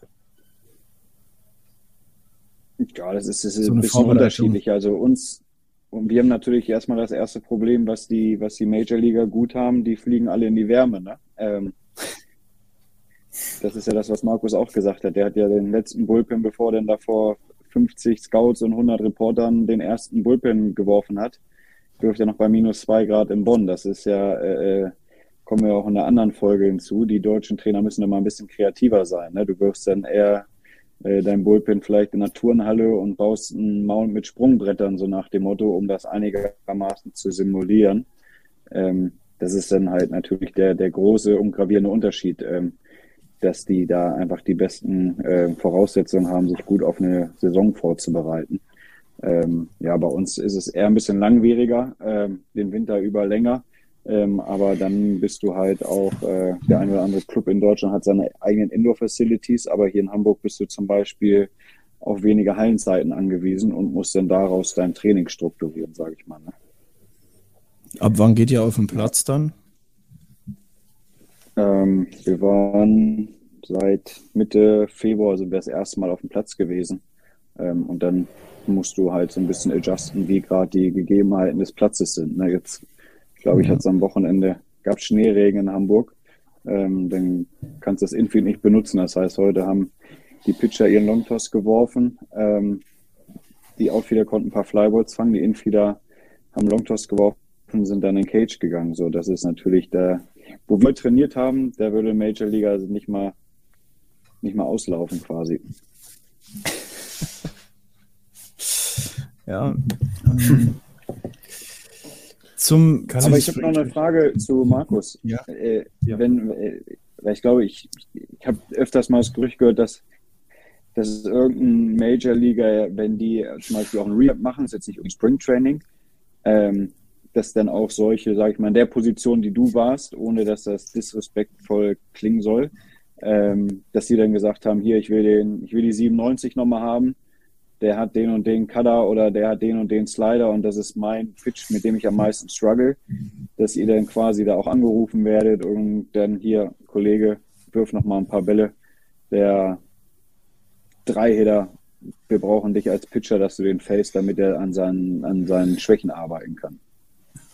Ja, ja, die, Situation hatte ich ja selber. Dass äh, Jock Peterson nach dem Home Run Derby keinen Ball mehr getroffen hat und dann haben die gesagt, okay, wir spielen bald gegen die Phillies. Ähm, die alle Starter haben einen guten Changeup, einen guten Cutter und einen Fastball mit Ride. Ach, der Solbach, der, der ist gerade fit. Den fliegen wir mal nach Boston im Fenway Park ein und bereiten die, äh, den Jock Peterson auf die nächste Serie. So, das passiert halt auch ab und zu mal. Und dann habe ich einen 70-Pitch Live-BP gegen Jock Peterson im Fenway Park geworfen. Das ist, ja, das macht man dann mal eben so, ne? Aber äh, ja, das, das passiert auch mal. Die Dodgers haben das sehr viel Und wie gemacht. war das Die haben sehr dich? viel Wert drauf. Ist, ist, ist, ja, ist, war Das ist das, das war das geilste Gefühl überhaupt. war das so ein Kackjob? Nee, das war der. Das war das Beste, was mir hätte passieren können in der Organisation, weil ich aus 70 Pitches 61 Strikes geworfen habe und Jock Peterson vier Bälle ins Spiel gehauen hat und keinen einzigen Hit. Und nächste Serie, First Pitch auf den Cutter eine Oppo-Bombe gehauen hat. Und als ich im nächsten Jahr im Spring Training 2020 kam, hat ähm, Dave Roberts zu mir gesagt, hey, thanks again for getting Jock hot habe ich mir gedacht, Alter, der kann sich daran erinnern, dass ich eingeflogen wurde. Und dann war ich halt nicht, der wusste, wer ich bin, der wusste, was ich gemacht habe. Und auf einmal war ich die nächsten vier Spiele, entweder habe mich warm gemacht im Bullpen oder bin halt zum Einsatz gekommen. So, das ist, das sind so Sachen, da musst du dich halt auch, die, die musst du nutzen, äh, um deinen Namen halt ein bisschen weiter zu verbreiten. Frage: Wie war Jock nach den 70 Pitches so mental drauf?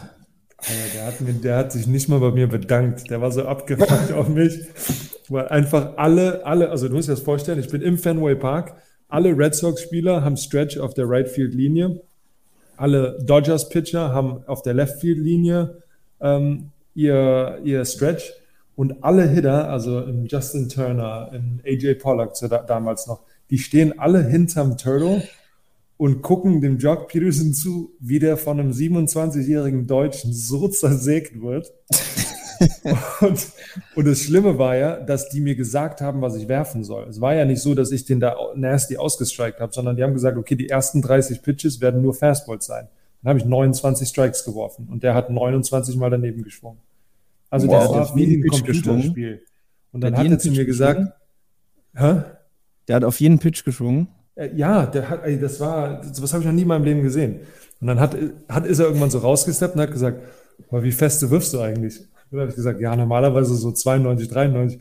Aber heute fühlt sich der Arm ganz gut an. und habe mal erfahren, dass ich da so 95, 96 geballert habe. Also das war, ja, das Ganze war schon, und lustige, also dazu, auch wenn wir da ein ganz anderes Thema eigentlich haben, ähm, ich bin am, im, im Fenway Park angekommen, bin von so einem Black Uber abgeholt worden, in so einer Luxuslimousine, bin dann am Stadion abgelassen worden, bin mit meiner Tasche da rein und habe mich erstmal hingesetzt und keiner war am Platz. Und da war es irgendwie so 13.30 Uhr und dann habe ich mich langsam angezogen und dann kamen so die ersten Spieler rein und irgendwann um 10 vor 2 kam der Pitching Coach und sagt, äh, der Hitting Coach und sagt, wie lange brauchst du? Da habe ich gesagt, ja, also pff, keine Ahnung, werfen, also nicht so lange. Meinte er, 10 nach 2 können wir starten. Dann habe ich mich so, dann ich habe, ich bin rausgegangen, ohne mich warm zu machen, habe einfach angefangen zu werfen, bin in den Bullpen, habe fünf Bälle in den Backstop geworfen und dann habe ich einfach das beste Live-BP meines Lebens geworfen. Und da hat, glaube ich, so ein bisschen der, der Druck eine Rolle gespielt. Einfach dieses, boah, du hast gerade einfach Boah, das ganze Erlebnis, du wurdest mit dem Red Eye eingeflogen, du bist gerade im Fenway Park, vorher hast du im Rookie Ball gerehabt und hast da gegen 16-Jährige, 17-Jährige gespielt und jetzt verkack das nicht. Geh nicht hier raus und, und hab fünf Bomben abgegeben, sondern reiß dich zusammen und so, du gehörst hier hin. Also du gehörst nicht hier hin, um ein Live-BP zu werfen, sondern du gehörst hier hin, um zu spielen. Das war so ein bisschen so mein. Musstest mein, du, äh, hast du auch so Locations äh, vorgegeben bekommen oder war das einfach Ja. so, okay, du wirfst jetzt 30 Fastballs und dann 30 Changeups? Also es waren, die ersten 30 Fastballs waren halt einfach, ich sollte einfach Fastballs werfen. Und dann habe ich meinen ersten Ball geworfen. Das war dann irgendwie der Pitch Nummer 26. Und dann steht Dave Roberts dahinter und ich habe mich richtig abgefuckt. Fuck. Habe einen Ball hochgeworfen. Ne? Und dann sagt er, ey, du kannst den nicht alle Mitte, Mitte werfen. Weil ich halt jeden Ball einfach, der Handschuh hat sich nicht bewegt. Baff, baff, baff, immer wieder rein. Und dann, und dann kam halt, ey, kannst du einen Backdoor Cutter werfen? Habe ich noch nie in meinem Leben gemacht. Wirklich, zu dem Zeitpunkt, ich habe immer nur Cutter halt außen zu Righties geworfen. Habe ich gesagt, ja klar. Und dann, okay, dann hätten wir gerne Backdoor Cutter, Change-up tief, Fastball up. Dann habe ich 30 von denen geworfen und habe vielleicht dreimal gemisst. Ja, das war, wenn ich, wo ich das gerade so erzähle, gehen mir die ganzen Bilder im Kopf und das war so ein krasses Erlebnis. Alleine, dann habe ich noch, dann habe ich noch eine Wasserflasche von irgendeinem Big Leaguer von den Red Sox aus Versehen geklaut, der sich am Warmmachen war, weil ich dachte, das wäre meine. Ich war so nervös und der hat überall, ich habe sein Wasser gesucht. ich habe das einfach mit auf den Mount genommen. Ach, das war schon war ein, ein cooles Erlebnis.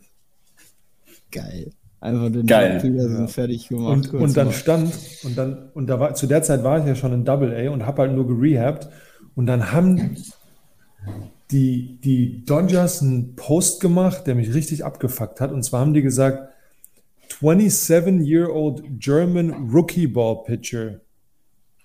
Weil ich ja gerade gerehabt habe im Rookie Ball. Dann haben die gesagt, ich wäre ein 27-jähriger Deutscher, der halt im Rookie Ball spielt, wird eingeflogen, um gegen Jock Peterson Live PP zu werfen.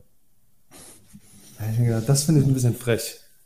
Das, da da sieht man dann so ein bisschen, ne, Jock Peterson, es ging halt darum, dass ich einfach nur irgendjemand war, der für Jock Peterson da war. So hat sich dieser Artikel Ja. angefühlt.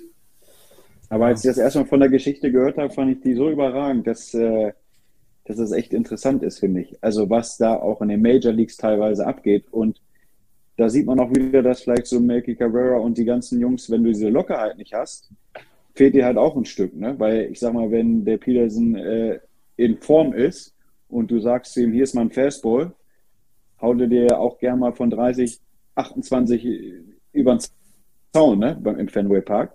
Deswegen ist das, Ja. glaube ich, halt immer ein ganz schweres Ding, gerade als Hitter, dass du diese mentale Ruhe hast und dich halt nicht so verrückt machst. Ne? Weil natürlich schwingt der fünfmal im Fastball von einem Deutschen oder von einem Minor League Pitcher vorbei. Seine ganzen Jungs, die halten ja nicht die Klappe im Hintergrund.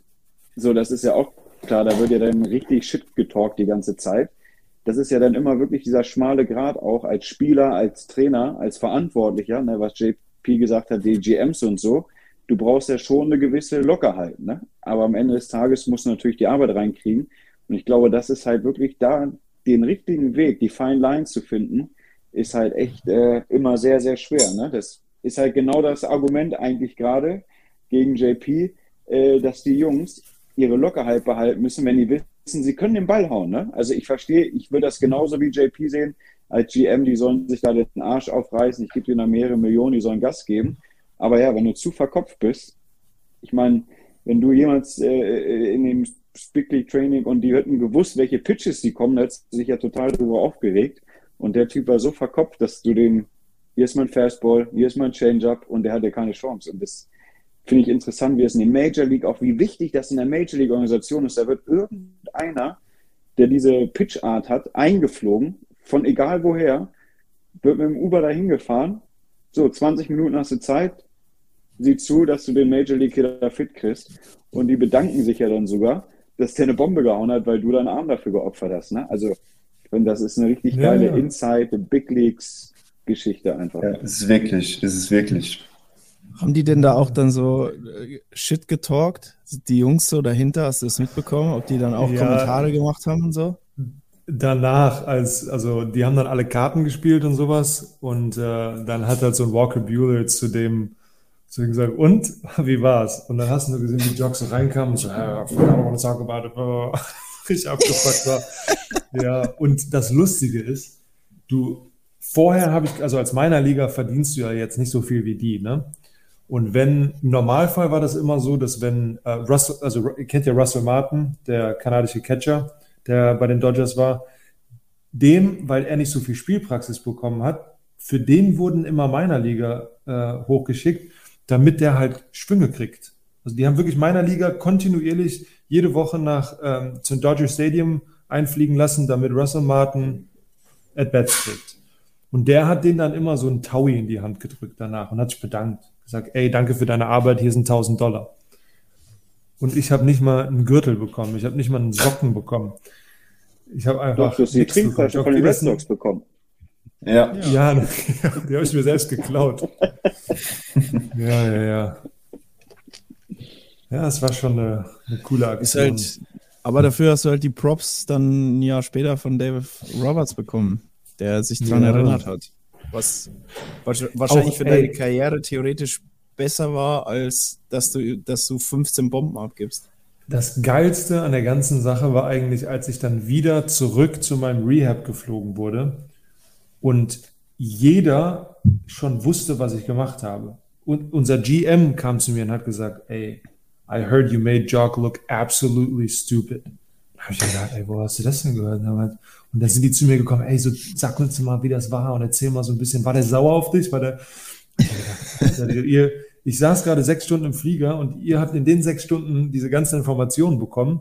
Und das war ein geiles Gefühl. Und alle, alle jungen Spieler, die halt im Rookie Boy waren, äh, haben mich dann ausgefragt und so. Und das hat mir, also ich, ich habe schon viele coole Sachen in, in meiner Karriere gemacht. So, ich habe Live BP zu äh, Joe Mauer, äh, also BP in Bullpen zu Joe Mauer geworfen, Live BP zu Jim Tomey und sowas.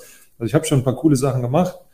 Aber das, die ganze Aktion Fenway Park und so das Erlebnis war bestimmt schon eine der geilsten Sachen, die mir je widerfahren ist.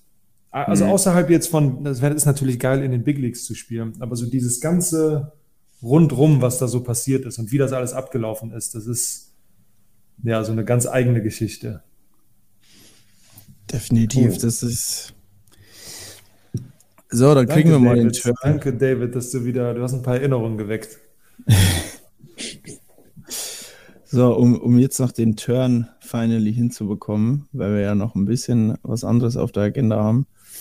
Ähm, und gerade bei den Dodgers waren und du auch Gavin Lux erwähnt hast, ähm, Ja. der hat sich leider das Kreuzband gerissen. Gestern. Ähm, bei einer sehr unglücklichen Aktion. Ne? Er musste dem Third Baseman aus dem Wurfweg ausweichen, während er von der zweiten auf die dritte läuft. Und ist dann ärgerlich irgendwie hängen geblieben und, und hat sich dann das Kreuzband gerissen. Und der wäre halt eigentlich der planmäßige Ist- Starting Shortstop gewesen für den Dodgers. Ja.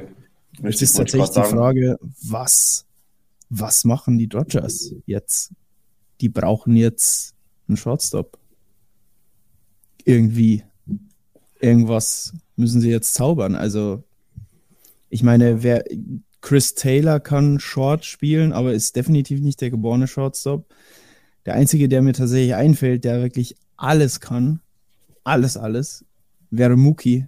Ich würde ihm Ja. den zutrauen, Ja, dass die Mookie Betts auf Ich, genau, genau Nee, der nee, Name nee, ist nee, mir nee. gerade auch in den Kopf gekommen, dass ich gesagt habe, hey, wenn wirklich Not am Mann ist, glaube ich auch, dass Mookie sich in An- und Anführung äh, opfern würde, um zu sagen, hey Leute, wenn ihr wirklich keinen habt, wegen mir spiele ich auch Short, weil ich meine, Mookie ist ein ausgebildeter Second Baseman, der kann Second Ja, der spielen. würde dann nach zwei gehen und dann würde der Second Baseman nach Short gehen. Aber, ja, Ja. aber, aber, aber wer, wer ist denn Second Baseman?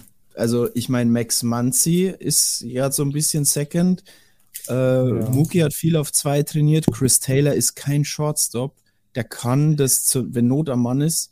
Aber da würde ich eher Würde Mookie ich- auf Short ich stellen. würde als auch sagen, Taylor. vielleicht geht dann Chris Taylor auf zwei und Mookie sagt, lasst mich auf Short. Weil der hat auf jeden Fall den besseren Arm auch als Chris Taylor. Also ich sage, die holen sich eher jemanden aus AAA hoch, als äh, Mookie Betts auf Short zu setzen. Behaupte ich einfach mal. Das ist halt die Frage, ne? Weil ich meine, du musst ja schon äh, einen. Was? Aber du wirfst den in eine Situation, wo er im Endeffekt, also du, der ist ein Athlet, klar, keine Frage, aber du, du wirfst ihn in eine Situation, wo er komplett außerhalb seiner Komfortzone defensiv an ganz vielen neuen Sachen arbeiten muss und du nimmst halt das Risiko in Kauf, dass er auf einmal nicht mehr gut haut, weil er so viel an dieser Short-Aktion arbeiten muss. Also da, das ist halt die Frage, was er, ja. was er auch da, davon, davon hält, ne? Und wie er das. Aber ich glaube, Muki wäre auch einer, der sich in den Dienst der Mannschaft stellt und sagt, Leute, ganz ehrlich, kann ich schon machen. Fun, Fun, Fact über Mookie Betts.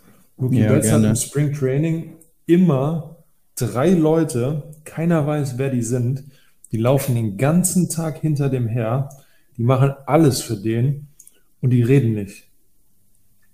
Er hat einfach drei Typen dabei, die immer um seinen Locker sind und dann, dann machen die Pakete für den auf und geben ihm seine Schuhe. Und dann kommt der nächste wieder und gibt ihm irgendwas zu trinken. Und da, ich habe irgendwie das Gefühl, dass die so eine geheime Kommunikation haben. Aber die reden einfach nicht. Und die spricht auch keiner an und die sagen auch nichts. Die kommen einfach zum Feld und die sind um Muki und dann gehen die wieder mit ihm. Ganz verrückt. Die Holger Gschwindner von Muki Betz.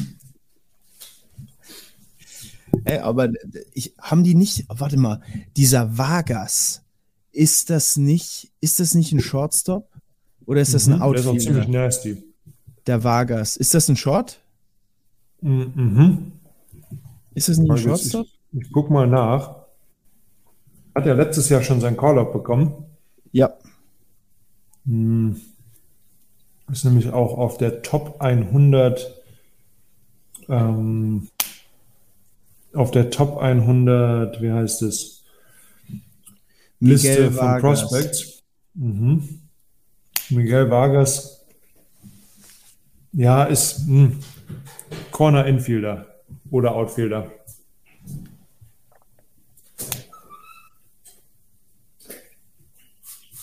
Okay. Nein, ja. Ich bin am überlegen, wie das noch nicht mal. Es gibt so viele Minor League Free Agents, die die holen könnten. Ja. Third Baseman also ich, ist er offiziell. Ja. ja. Ist halt die Frage, ne? willst du dann einen, einen 23-Jährigen hinstellen oder Muki hat jetzt ja theoretisch noch genug Zeit im Spring Training. Wenn die jetzt, ich meine, er hätte noch einen Monat, bis es losgeht, ungefähr. Nee, warte, wann geht's los? Mhm, Ende, Ende März. Ich glaube, 31.3., 1.4., so wie wir, ja. Mhm. Hätte noch einen Monat jetzt Short zu trainieren. Ich bin mir auch sicher, unabhängig davon, ob er dann Shortstop spielen wird oder nicht, wird, werden sie ihn jetzt auf Shortstop trainieren lassen und werden die ihm da Raps geben. Bin ich mir hundertprozentig sicher. Einfach, ja. einfach als Notnagel. sicher, ja. dass er es nicht macht. Meinst du? Aber wie, wie krass wäre das denn, wenn der sich als Shortstop neu erfinden würde? Das wäre doch ultra ja, geil für den. Natürlich cool wäre das, aber ich glaube, dass sie eher traden oder es gibt so viele gute Shortstops, da verzichten gerade die Dodgers haben so eine krasse Lineup, da nehmen die lieber einen richtig guten Defensive Shortstop geben dem ein bisschen Geld, setzen ihn auf Shortstop und dann hauen halt nur noch 1 bis 8 zur Not. Das, bei Shortstop ist so eine wichtige Defense-Position. Ich glaube auch, mhm. wie Markus gesagt hat, wenn da so ein Superstar eine neue Position lernen muss, der hat das bestimmt auf der Highschool gemacht. Aber Major League ist was anderes und da ist sein Bett viel zu wichtig und es gibt Shortstops wie Sand am Meer für, die defensiv in der Major League spielen können, dass sie einfach jemanden hochziehen aus ihrem Minor League System oder zur Not einfach traden oder da noch jemanden zu packen. Ich bin mir da zu 99,9 Prozent sicher, dass die da keine Faxen, vor allem nicht mit Mucki Betts machen, weil die brauchen seinen Schläger. Ja, das stimmt auch wieder. Ne? Das also, ist, sagen wir mal ich so. Ich träume trotzdem. Wenn ihr jetzt ein oder zweimal seht, Geil dass Gavin, also, wenn äh, die, ich, will, ich bin auch dafür. Ah, ah, ah. Ich habe gerade ein, ein, ein, äh, wie nennt man das auf Deutsch, wenn was zündet, wenn was am Brutzeln ist. Zündende äh, Idee. Ah, also ihr werdet wahrscheinlich, dadurch, dass das so früh im Spring Training passiert ist, für den Rest der Spring Training Zeit ganz viele verschiedene Shortstops bei den Dodgers sehen. Und deshalb ist es vielleicht für die Dodgers gar nicht so schlecht, dass Gavin Lux sich jetzt verletzt hat. Dann haben die nämlich noch sechs Wochen Zeit, um einen neuen Shortstop zu finden oder jemanden quasi darauf vorzubereiten, als wenn er am letzten Tag oder am ersten Tag der Saison verletzt ist. Ja. Also, das ist logisch. Und, ja, und ähm, ja, Gavin Lux verliert natürlich jetzt auch fast sechs Monate, sieben Monate, Rest der Saison ist er, ist er raus, habe ich jetzt gelesen. Aber dadurch, dass es jetzt passiert ist, kann es halt sein, dass er vielleicht am Ende der Saison noch ein paar Spiele reinkriegt. Hm. Boah, ich sag's Kreuzi, mal, ne? bis zu sechs, sechs bis acht Monate. Also Kreuzband Also vor allem das, ja, brauchst dann halt auch wieder eine Zeit. Also ich glaube nicht, dass die Dodgers dann auch sagen, wir werfen dich jetzt einfach wieder rein in der so ein Brutalo ist er ja dann auch nicht, dass du sagst, jo, Vielleicht der, als DH oder sowas. Mhm. das kommt halt auch drauf an, wie, er, wie der Rehab verläuft und so, aber normalerweise also sechs Monate Minimum bei Kreuzbandriss. So, jetzt hast du äh, quasi März, März, April, Mai, Juni, Juli, August, September, Oktober. Und dann ist es vorbei, sechs, Ja, ja. sechs also im Endeffekt. ja. Der gewinnt denn noch eine World Series, der Gavin. Kommt wieder. Ich, also der Freddie Freeman hat ja gesagt, er hätte Gavin Lux als äh, Breakout Player of the Year auf seinem Zettel stehen gehabt. Hat er das gesagt, nachdem er sich verletzt hat? Nee, davor. Okay, ich wollte schon sagen, weil danach ist es immer einfach. Nee, davor. Das hat er vorher gesagt, irgendwo. Hab ich gelesen. Ja. Ähm, jo, äh, ja, das dazu. Dann gibt es noch eine aktuelle. Da gab es ja auch äh, letzte Woche viele, äh, wie sagt man, äh, ja, die, die Küche hat gebrodelt, die Spekulationsküche um Manny Machado, weil er gesagt hat, er opted out am, am Ende der Saison. Und dann hat der äh, Owner von den Padres kurz mal gesagt, äh, warte mal kurz, ich habe da hier noch ein paar Millionen rumliegen. Äh, Manny, das nicht out. Manny, hast du Lust? Noch nicht noch elf weitere Jahre für abartig viel Geld hier zu bleiben. Und dann hat Manny natürlich gesagt, du, für 350 Millionen, äh, recht viel mehr werde ich nicht bekommen, wahrscheinlich nächstes Jahr. Äh, und ja, den haben die jetzt auch an der Backe, bis er 40 ist. Das ist doch utopisch, Also- oder? 350 für elf Jahre ist schon äh, kriminell auf jeden Fall, muss ich sagen. Aber gut, Manny Machado nach letzter Season, also er hatte ja fast eine MVP-Season, also er war ja zwischendurch auf jeden Fall auch zum Teil auf äh, National League MVP-Kurs. Und ja, wenn er so weitermacht, Plus, plus ein 45 Millionen Signing-Bonus, ne? Noch dazu. Ja, muss ja sein für ein paar Goldchains. Ja, der hat, das sind im Durchschnitt 31 Millionen noch obendrauf und einfach mal 45 Millionen jetzt, ich sag jetzt mal Cash auf die Kralle. Klar. Also muss, muss ja sein. Vor allem, dann haben die noch den Bogarts, schieben die auch noch 300 Mios in den Arsch. Dem Tatis schieben sie 300 hinten rein. Äh, dem Sodo müssen sie natürlich Stand jetzt noch nicht so viel zahlen. Aber ich bin mir Hugh sicher, dass Darvish, 24 Mille.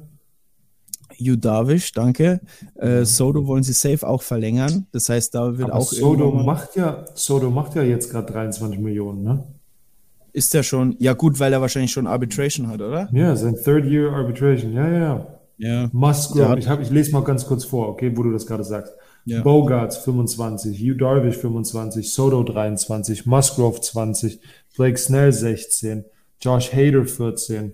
Also, und dann hast du noch vier Leute, die 10 Mille machen. Also, da ist jetzt Tatis zum Beispiel gar nicht drauf, weil er auf der Injured List ist. Tatis ähm, steht hier 7,7 Millionen noch, weil er suspended ist. Ah ja, aber normalerweise, der hat doch, der hat doch vor einem, vor zwei Jahren oder so, hat der doch, oder äh, hat der doch den fetten Deal unterschrieben. Ja, Eric Hosmer zahlen die noch 12,8 Millionen Retained Salary. Das ist verrückt. 224 Mille im Ganzen. Ja, das ist. Er kriegt 14, Tatis 14 Jahre, 340 Millionen Dollar. Boah. Ja.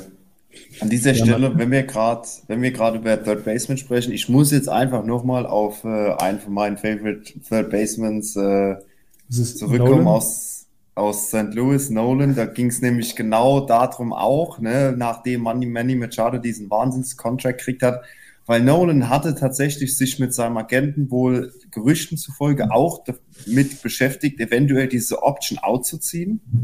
Und das hat er nicht gemacht, sondern im Gegenteil, er hat sich zu St. Louis bekannt, hat gesagt, hey, ich opte meinen Vertrag in. Nolan Arenado bekommt jetzt für die nächsten fünf Jahre 144 Millionen und hat halt gesagt, er bleibt ein St. Louis Cardinal, weil er in einem Interview das ist jetzt alles relativ, gesagt hat, er macht sowieso schon mehr Money, als er verdient, also will er Championships gewinnen. Und ich glaube, St. Louis darf man auch nächste Saison nicht abschreiben.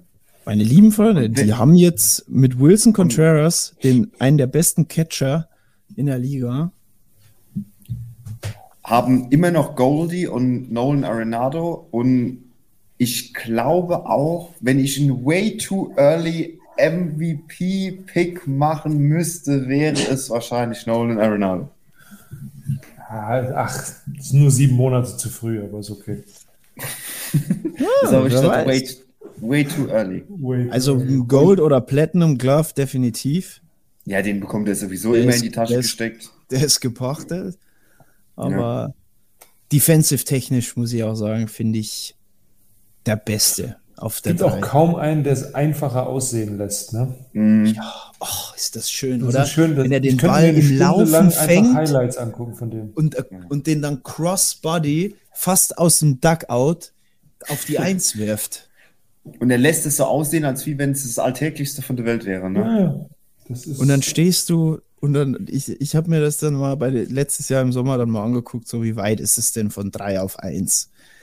Und dann hm, wirfst du da jetzt mal oder wirfst du nicht? Und dann habe ich nur ein paar Bälle von Short genommen, nur auf Shortstop. Das ist ja nicht ganz so weit auf eins wie von der drei. Junge, mein Arm, mein Arm Arm. hat wehgetan und war nicht imstande, das Ding. Also natürlich, wenn ich den, den Winkel höher angesetzt hätte, klar, aber ist wie verarschen, Junge, der wirft den Manns hoch mit, mit 90 Cro mit 90 mph Crossbody zum First Baseman, wo ich halt eine Das Bogenlampe werfen muss, damit der Das ohne ist was, was leider, was leider im Fernsehen nicht so gut rüberkommt. Es wäre mal schön Mhm. zu sehen, wie JP im Fernsehen einen Ball von Shortstop wirft und danach ein Big Leaguer einen Ball für so einen O'Neill Cruz oder sowas Ball von Short wirft.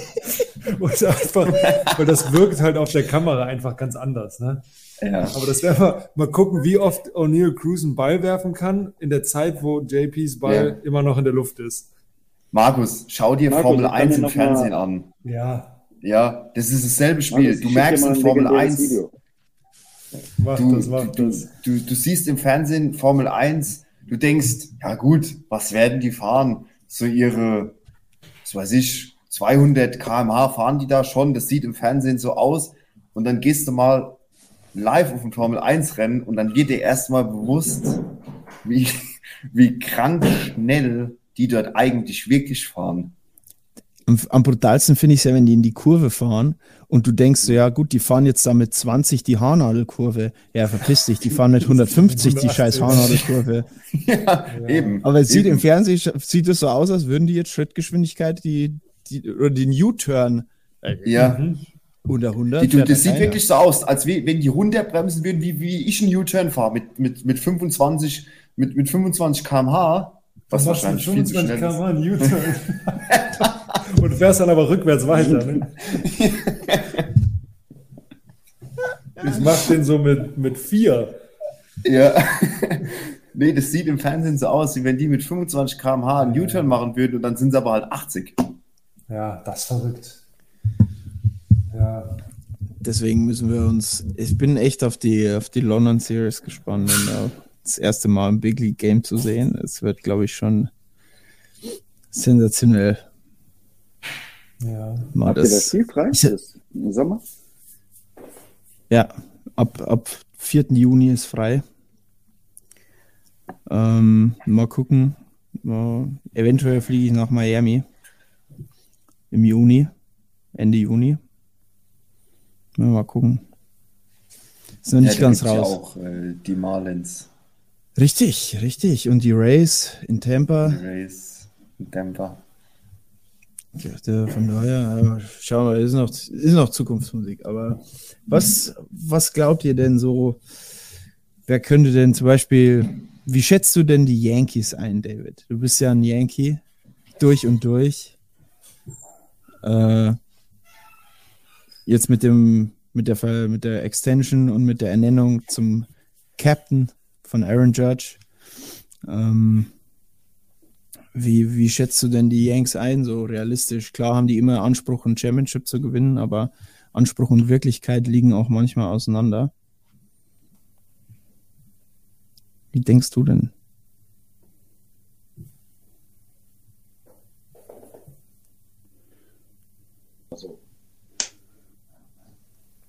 Jetzt hören wir dich wieder. So? Ja. Ah, sehr gut. Ich sag, äh, ja, die Championship, die letztes Jahr schon länger her, aber ich glaube, jetzt ist zum Beispiel, das ist bei den Yankees interessant, zum Beispiel Springtraining zu beobachten, weil noch so ein paar Jobs offen sind ähm, und der eine oder andere um seinen Job kämpfen muss. Ähm, von daher ich, bin ich jetzt erstmal gespannt für den Springtraining, aber ich glaube schon, dass die Lineup jedem wehtun kann. Und von daher glaube ich schon, dass sie wieder eine, eine gute Saison spielen werden und auch, äh, ja, also ehrlich gesagt glaube ich auch, dass sie ihre Liga wieder gewinnen werden, weil die schon einfach das absolute Powerhouse sind. Und wenn die verletzungsfrei durch die Saison kommen, hast du eine mega starke Lineup. Denkst du ja, dass sie wieder, dass sie wieder durchdrehen? Dass sie, oder dass sie wieder, dass sie, weil letztes Jahr haben die ja schon dann auch Schwächen gezeigt und eigentlich offensichtlich für andere Teams ja auch, man ja auch dann schon gesehen, also selbst ich mit meinem nicht professionell geschultem Auge, würde ich jetzt mal sagen, habe schon die ein oder andere offensichtliche Schwäche äh, erkannt und äh, wo ich mir denke, so dann muss das doch auch so ein Scout in der in der Spielvorbereitung erkennen, wo denn die Schwächen der Yankees sind und dass man da angreifen kann, oder? Ja, das stimmt, aber ich glaube, DJ LeMayo ist auf jeden Fall wieder deutlich besser ähm, und wird mehr Spiele spielen. Und äh, ich hoffe immer noch, dass Stant mal so eine Saison hat, wo er wirklich als DH auch voll bezahlt wird für. Und wenn Judge einigermaßen da abliefert und ich glaube, dass sie das Team so ganz gut zusammengehalten haben und ich glaube dadurch, dass Judge jetzt auch mal der nächste Captain ist, ist der den New York Yankees, ähm, glaube ich schon, dass da auch eine gute Atmosphäre in dem Clubhouse ist. Und ich glaube, dass das dann, gerade wenn das so auf so Spitzen, Spitzenniveau ist, auch eine tragende Rolle hat. Ähm, und äh, ich glaube, die haben da coole Charaktere. Viele Jungs, ich glaube, das von Judge war ein super Zeichen, dass er für immer bei den Yankees spielen will. Ähm, und dann hat das auch nochmal ein ganz anderes Standing. Ich finde Rizzo überragend. Ich glaube, die haben schon richtig coole Jungs auch zusammen und werden eine gute Team-Chemistry hinkriegen. Also, ja, ich, ich glaube, ich bin schon davon überzeugt, dass die Yankees wieder eine große Rolle mitspielen. Ich weiß, es wird viel erzählt, gerade dass sie dieses Jahr vielleicht nicht so stark sind. Ähm, aber vielleicht tut ihnen auch mal gut, so ein bisschen frisches Blut noch in diese zwei Positionen reinzukriegen. Und dass da nochmal ein bisschen, äh, gerade jetzt das Springtraining für genutzt wird, um den, die letzten Spots zu finden im Roster, was sonst immer so schon an alte Veterane äh, oder manchmal auch zu alten Veteranen schon vorher einfach abgegeben worden ist. So die Brett Gardners und so, die dann vielleicht cool waren fürs Team, aber lange nicht mehr das wert waren, was sie eigentlich gemacht haben. Und Hicks kämpft jetzt das wahrscheinlich so das nochmal das allerletzte Mal um so einen Starting-Spot und äh, war ja damals auch ein Riesentalent, als er von den Twins drüber gekommen ist. Wenn der jetzt vielleicht ein Breakout hier hat, dann hast du da schon eine richtig Top-Line-Up. Und wenn, wie gesagt, also ich glaube, dass du so ein bisschen diese, wenn so ein Hicks abliefert, dann sieht die Line-Up schon sehr, sehr, sehr gut aus.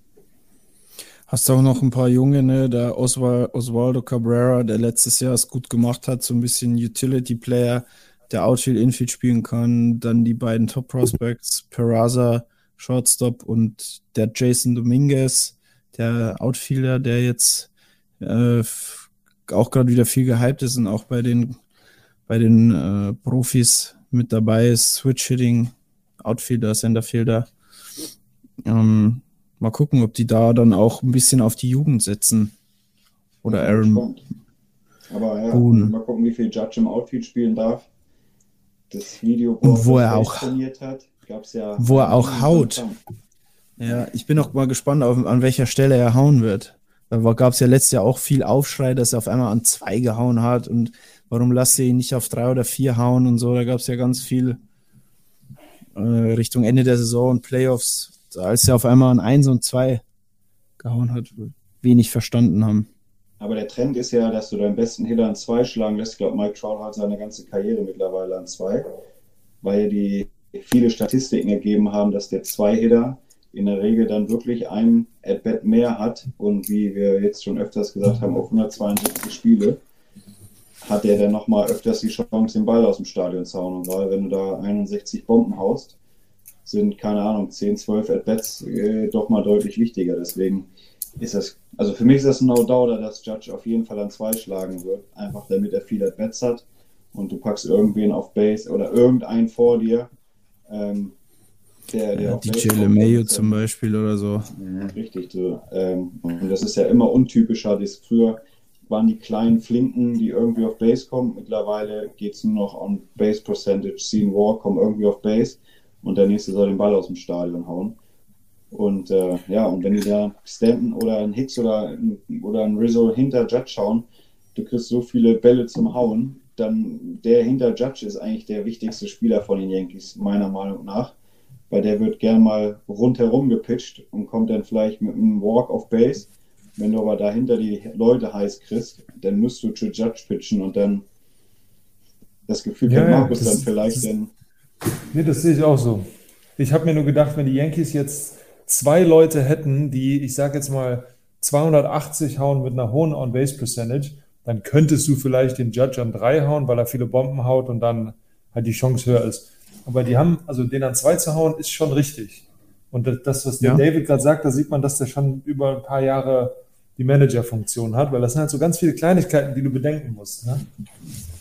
Deswegen sind Ich wir als hier. Pitcher sage, stell mir hin, wen, wen du willst. ja, ich, ich, ich sag dem sogar, was ich werfe. Ist mir schon Der. Jacob. Oh, oh, oh, oh. Ui, ui, ui, ui, ui. Ja, der Judge, ich denke mir das immer so, der hat so eine große Strike-Zone, da kannst du ja eigentlich nur Strikes werfen, oder? Ich würde dich gerne mal live FBP sehen gegen Aaron Judge. Ja, ich werfe den ab, ein bisschen Respekt und danach haut er eh nichts mehr. mal schön, mal schön, schön unter, Unterschenkelmuskulatur oder so, mal schön reingefeuerten Ding oder Hüfte oder Man so. hat ja, man hat ja früher mal gesagt Chin Music, ne? Schön Ball unter, Ball unters Kinn werfen und dann, ne? Ja, dann hat man ein bisschen Respekt. Das war früher, wir hatten bei den Dimebacks immer, ganz kurz, wenn ich mal unterbrechen darf, bei den Dimebacks immer einen Pitching Coach, der uns gesagt hatte, ich will, dass ihr Leute abwerft. Ich will, dass ihr lernt, innen zu pitchen. Und wenn ihr den abwerft, das ist geil. So. Der wird im nächsten At-Bat nicht mehr so nah stehen.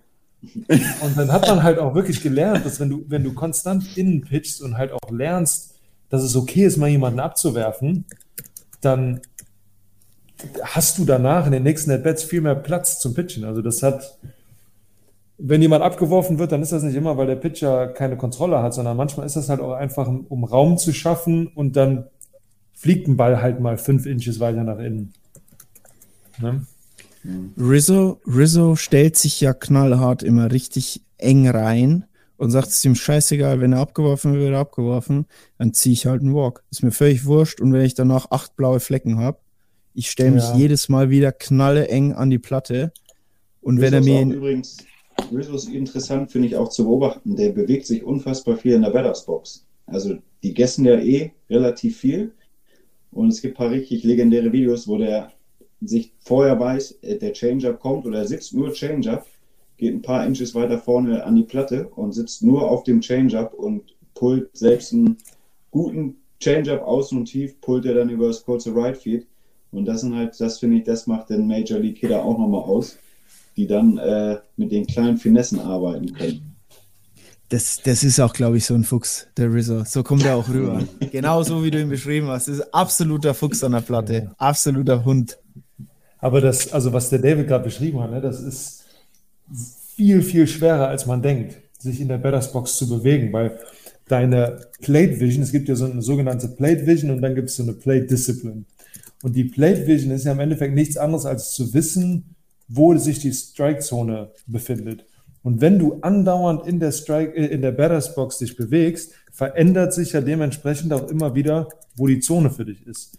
Und ein Spieler wie Rizzo, der halt gut genug ist, um zu wissen, ey, wenn ich jetzt drei Inches weiter nach hinten gehe, dann ist das und das kein Strike mehr oder das und das ist dann auf einmal ein Strike. Das ist halt super beeindruckend, wenn Spieler das können. Und wenn das einfach wäre, dann würden das halt auch ganz viele machen. Deswegen musst du ein Fuchs sein.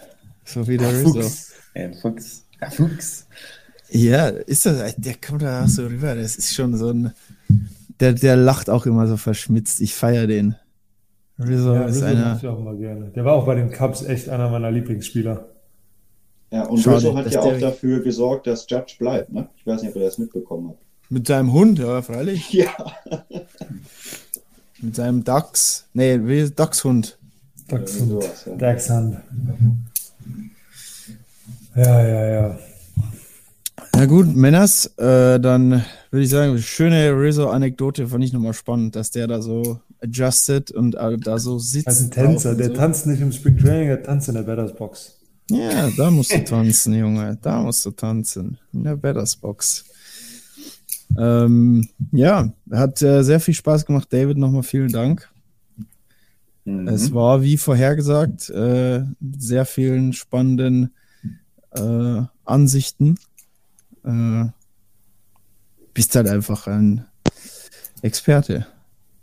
Einfach so, so Die einen sagen. sagen so, die Fuchs, so. Ein Fuchs. Wieder Rizzo, ein Fuchs. Und guckt euch bitte Äh, auch der Matze ist ein, ein Fox Ein Fox. von den Hochsperr Foxes. Stimmt. Ich habe noch eine Ja. Abschlussfrage an euch drei. Ihr wolltet ja eigentlich sagen, wer die World Series gewinnt. Jetzt will ich aber gerade von euch wissen, wer gewinnt die World Baseball Classics, die jetzt Uh, vor der Tür stehen. Oh, Die übrigens World Baseball Classics. weil das finde ich, das Diese- macht so viel Bock, das zu gucken. Ähm, die verschiedenen Arten von Baseball. Man sieht echt, wenn Asiaten zum Beispiel spielen oder wenn Lateinamerikaner spielen oder Nordamerikaner und aber na gut, wir wollen jetzt nicht mehr zu lange machen, aber trotzdem will ich wissen, was ihr glaubt, wer gewinnt, hinter Tschechien ins Finale kommt. Venezuela. oh, Südamerikaner. Also ich sag Domrep, ganz klar. Dom, wenn, Dom, du siehst, wer, Dom, wenn du siehst, wer da mitspielt, Junge, das ist ja völlig pervers. Also die wissen ja, du, da muss wahrscheinlich ein Vladi Guerrero auf fünf oder sechs hauen, weil du halt einfach völlig irre Leute hast. Völlig Jetzt irre. wissen, wir, jetzt wissen wir, welches Trikot sich JP als nächstes kauft. Hab ich oh schon. ja, der wird Domrep. Hast du schon ein Domrep-Trikot? Ach so, Domrep. Ich dachte Vladi, nee, wenn es Nee, wir warten mal ab. Das ist übrigens, wir machen mal eine, eine, eine, eine Instagram-Umfrage. Auf welchen Bandwagen springt JP dieses Jahr auf? Ich hasse euch. Äh, was, auch, was wir auch noch machen können, ist, ich habe ein paar Freunde, die bei der WBC mitspielen. Ähm, wenn die Community Interesse daran hätte, vielleicht mal, wo, wir, wo David gerade WBC anspricht, mal vielleicht auf Englisch natürlich, aber ein bisschen mehr Insider-Wissen von, wie so eine WBC überhaupt abläuft, können wir Ja. vielleicht im Anschluss zum Turnier mal mit einem meiner Kumpels reden. und Ein paar Insider-Fragen stellen. Das wäre ganz interessant. Ja. Jetzt übrigens, wo du, ähm, wo Gal Galvin Lux sowieso nichts zu tun hat, willst du nicht mal probieren, ob du mit dem noch mal Kontakt Ich- aufnehmen kannst?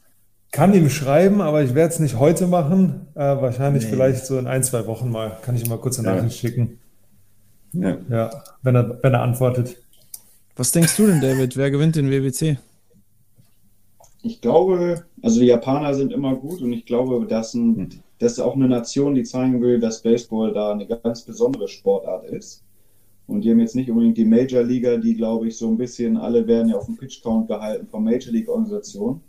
Glaube ich, dass die Japaner immer sehr stark sind, weil die das auch als Werbung für ihre Liga und ihre Baseball-Nation nehmen. Deswegen glaube ich, dass die Japaner immer stark sind, weil die das nochmal als echte Weltmeisterschaft sehen. Ich glaube, die Amis sind eher so, wir sind in- von einem MLB und die haben da alle ihren Schirm auf. Viele Dominikaner und so, die sind natürlich mega stolz, ihr Land da zu repräsentieren, aber die werden auch alle ein Schutzschild haben von ihren, ähm, von ihren Organisationen und die Japaner sind, ist eine richtig gute Liga. Aber ich glaube, denen ist es zum Beispiel auch ganz wichtig, dass die das Turnier da gewinnen, um Werbung für Baseball in Japan zu machen. Also ich glaube, dass es ein asiatisches, also ich bin mir ziemlich, also das heißt sicher, ich glaube, dass die Japaner es gewinnen. Okay. Aber bin ich mal gespannt. Gut. Haben den besten Spieler der Welt auf deren Seite, ne? Mit Shohei Otani. Da kann beides also sensationell das gut. Ich finde den WBC, das macht immer mega Spaß zu gucken, weil das echt schon so Playoff-Baseball im März ist. Das ist ich ich finde es Das mega ist- cool, das zu gucken. Wie cool das jetzt auch für Otani sein muss, der aus Japan nach Amerika ist, die letzten Jahre in Amerika einfach der krasseste Superstar wird und jetzt repräsentiert er wieder sein Land in so einem Turnier. Das, Das muss doch auch auch für sehr, die jungen. Spieler, ja, das muss doch für die jungen Spieler in Japan auch, die spielen jetzt einfach mit dem besten Spieler der Welt zusammen. So, das Ja. ist doch krass. Und am allercoolsten finde ich, auch wenn es traurig für uns Deutschen ist, dass die Tschechen dabei sind. Das Ja. sind ja alles, oder das sind fast, das sind echte Tschechen, das sind nicht irgendwie, dass sie mal Echte, echte. Ja, keine Ja, Ami-Tschechen, also Du kannst, so. ja, äh, äh, du kannst ja beim WBC sind die Regeln sehr easy zu umgehen, dass viele Amerikaner auch für Deutschland spielen konnten zum Beispiel. Aber die Tschechen haben das ja gewagt und sind mit ihrem tschechischen Nationalmannschaftsteam wirklich hingefahren und haben ganz, ganz wenige Amerikaner dazugeholt und haben die da äh, für die spielen lassen. Und das Krasse ist ja, die spielen ja gegen die größten Multimillionäre. Ähm, unter anderem hier im Bundesliga-Profi Mike Bosenburg ist auch nochmal für Holland dabei. Äh, das auch verrückt ist. Und die Tschechen, das sind alles semi-professionelle Spieler. Also da sind Lehrer dabei, da sind Bankkaufleute dabei und das ist halt total geil, dass die das geschafft haben und spielen da gegen Ja. die größten Profis, gegen die besten Spieler der Welt. Und wenn die ausscheiden, die, teilweise habe ich gehört, mussten die sich Urlaub für den WBC nehmen, damit die, die überhaupt mitspielen können. Und das musst du dir mal reinziehen. Und deswegen äh, finde ich das total geil und deswegen vielleicht für die Hörer die Tschechen mal beobachten, weil die halt das echt gerockt haben. Das war der Oberkracher, dass die das geschafft haben mit einem Gibt's rein tschechischen Team. Also die gibt's eine Doku auf YouTube? Amis. Da ist kein Engländer dabei. gibt es eine Dokumentation auf YouTube über den WBC-Qualifier von den Tschechen und was das jetzt für die bedeutet. Ja. Müssen, müssen wir mal posten. Geil. Geil. Ich bin mal gespannt. Auf jeden Fall, das wird gut. Das wird gut. Da habe ich Bock. Äh, Ja, ganz dann- kurz, wegen Urlaub nehmen für WBC. Jeder Spieler kriegt für die erste Runde 5000 Dollar. Für die zweite Runde jeder Spieler 15.000 Dollar obendrauf. Wenn du das ganze Turnier gewinnst, kriegst, kriegst du pro Spieler um die 300.000 Dollar. Also das ist schon äh, sehr lukrativ, da gerade für, für, stell mal vor, die Tschechen, die äh, im Jahr wahrscheinlich 40.000 Euro verdienen als normaler Arbeitnehmer, die machen dann in drei Wochen mal eben 20.000 Dollar. Das ist halt auch nicht Freuen sich schlecht. Ne? die Schüler in Tschechien, dann ist der Lehrer noch ein bisschen länger weg. Gibt es ein paar Freistunden in Tschechien dieses Jahr. Ja. Ja. Ah, ja, gut. So, dann haben wir einen Hut drauf. Und äh, jo, David nochmal So vielen. Dank. Und Dank. ja, war eine schöne, schöne Sendung hier zum Reinkommen. WBC machen wir nochmal, gehen wir auch nochmal ein bisschen tiefer drauf ein, gucken wir uns auch nochmal die Teams und so an, äh, weil es ja auch wirklich ein tolles Topic, tolles Thema ist. Und ähm, jo. Dann sage ich mal wieder, es war mir wie immer. Eine absolute Ehre. Go Tigers. Go Yankees.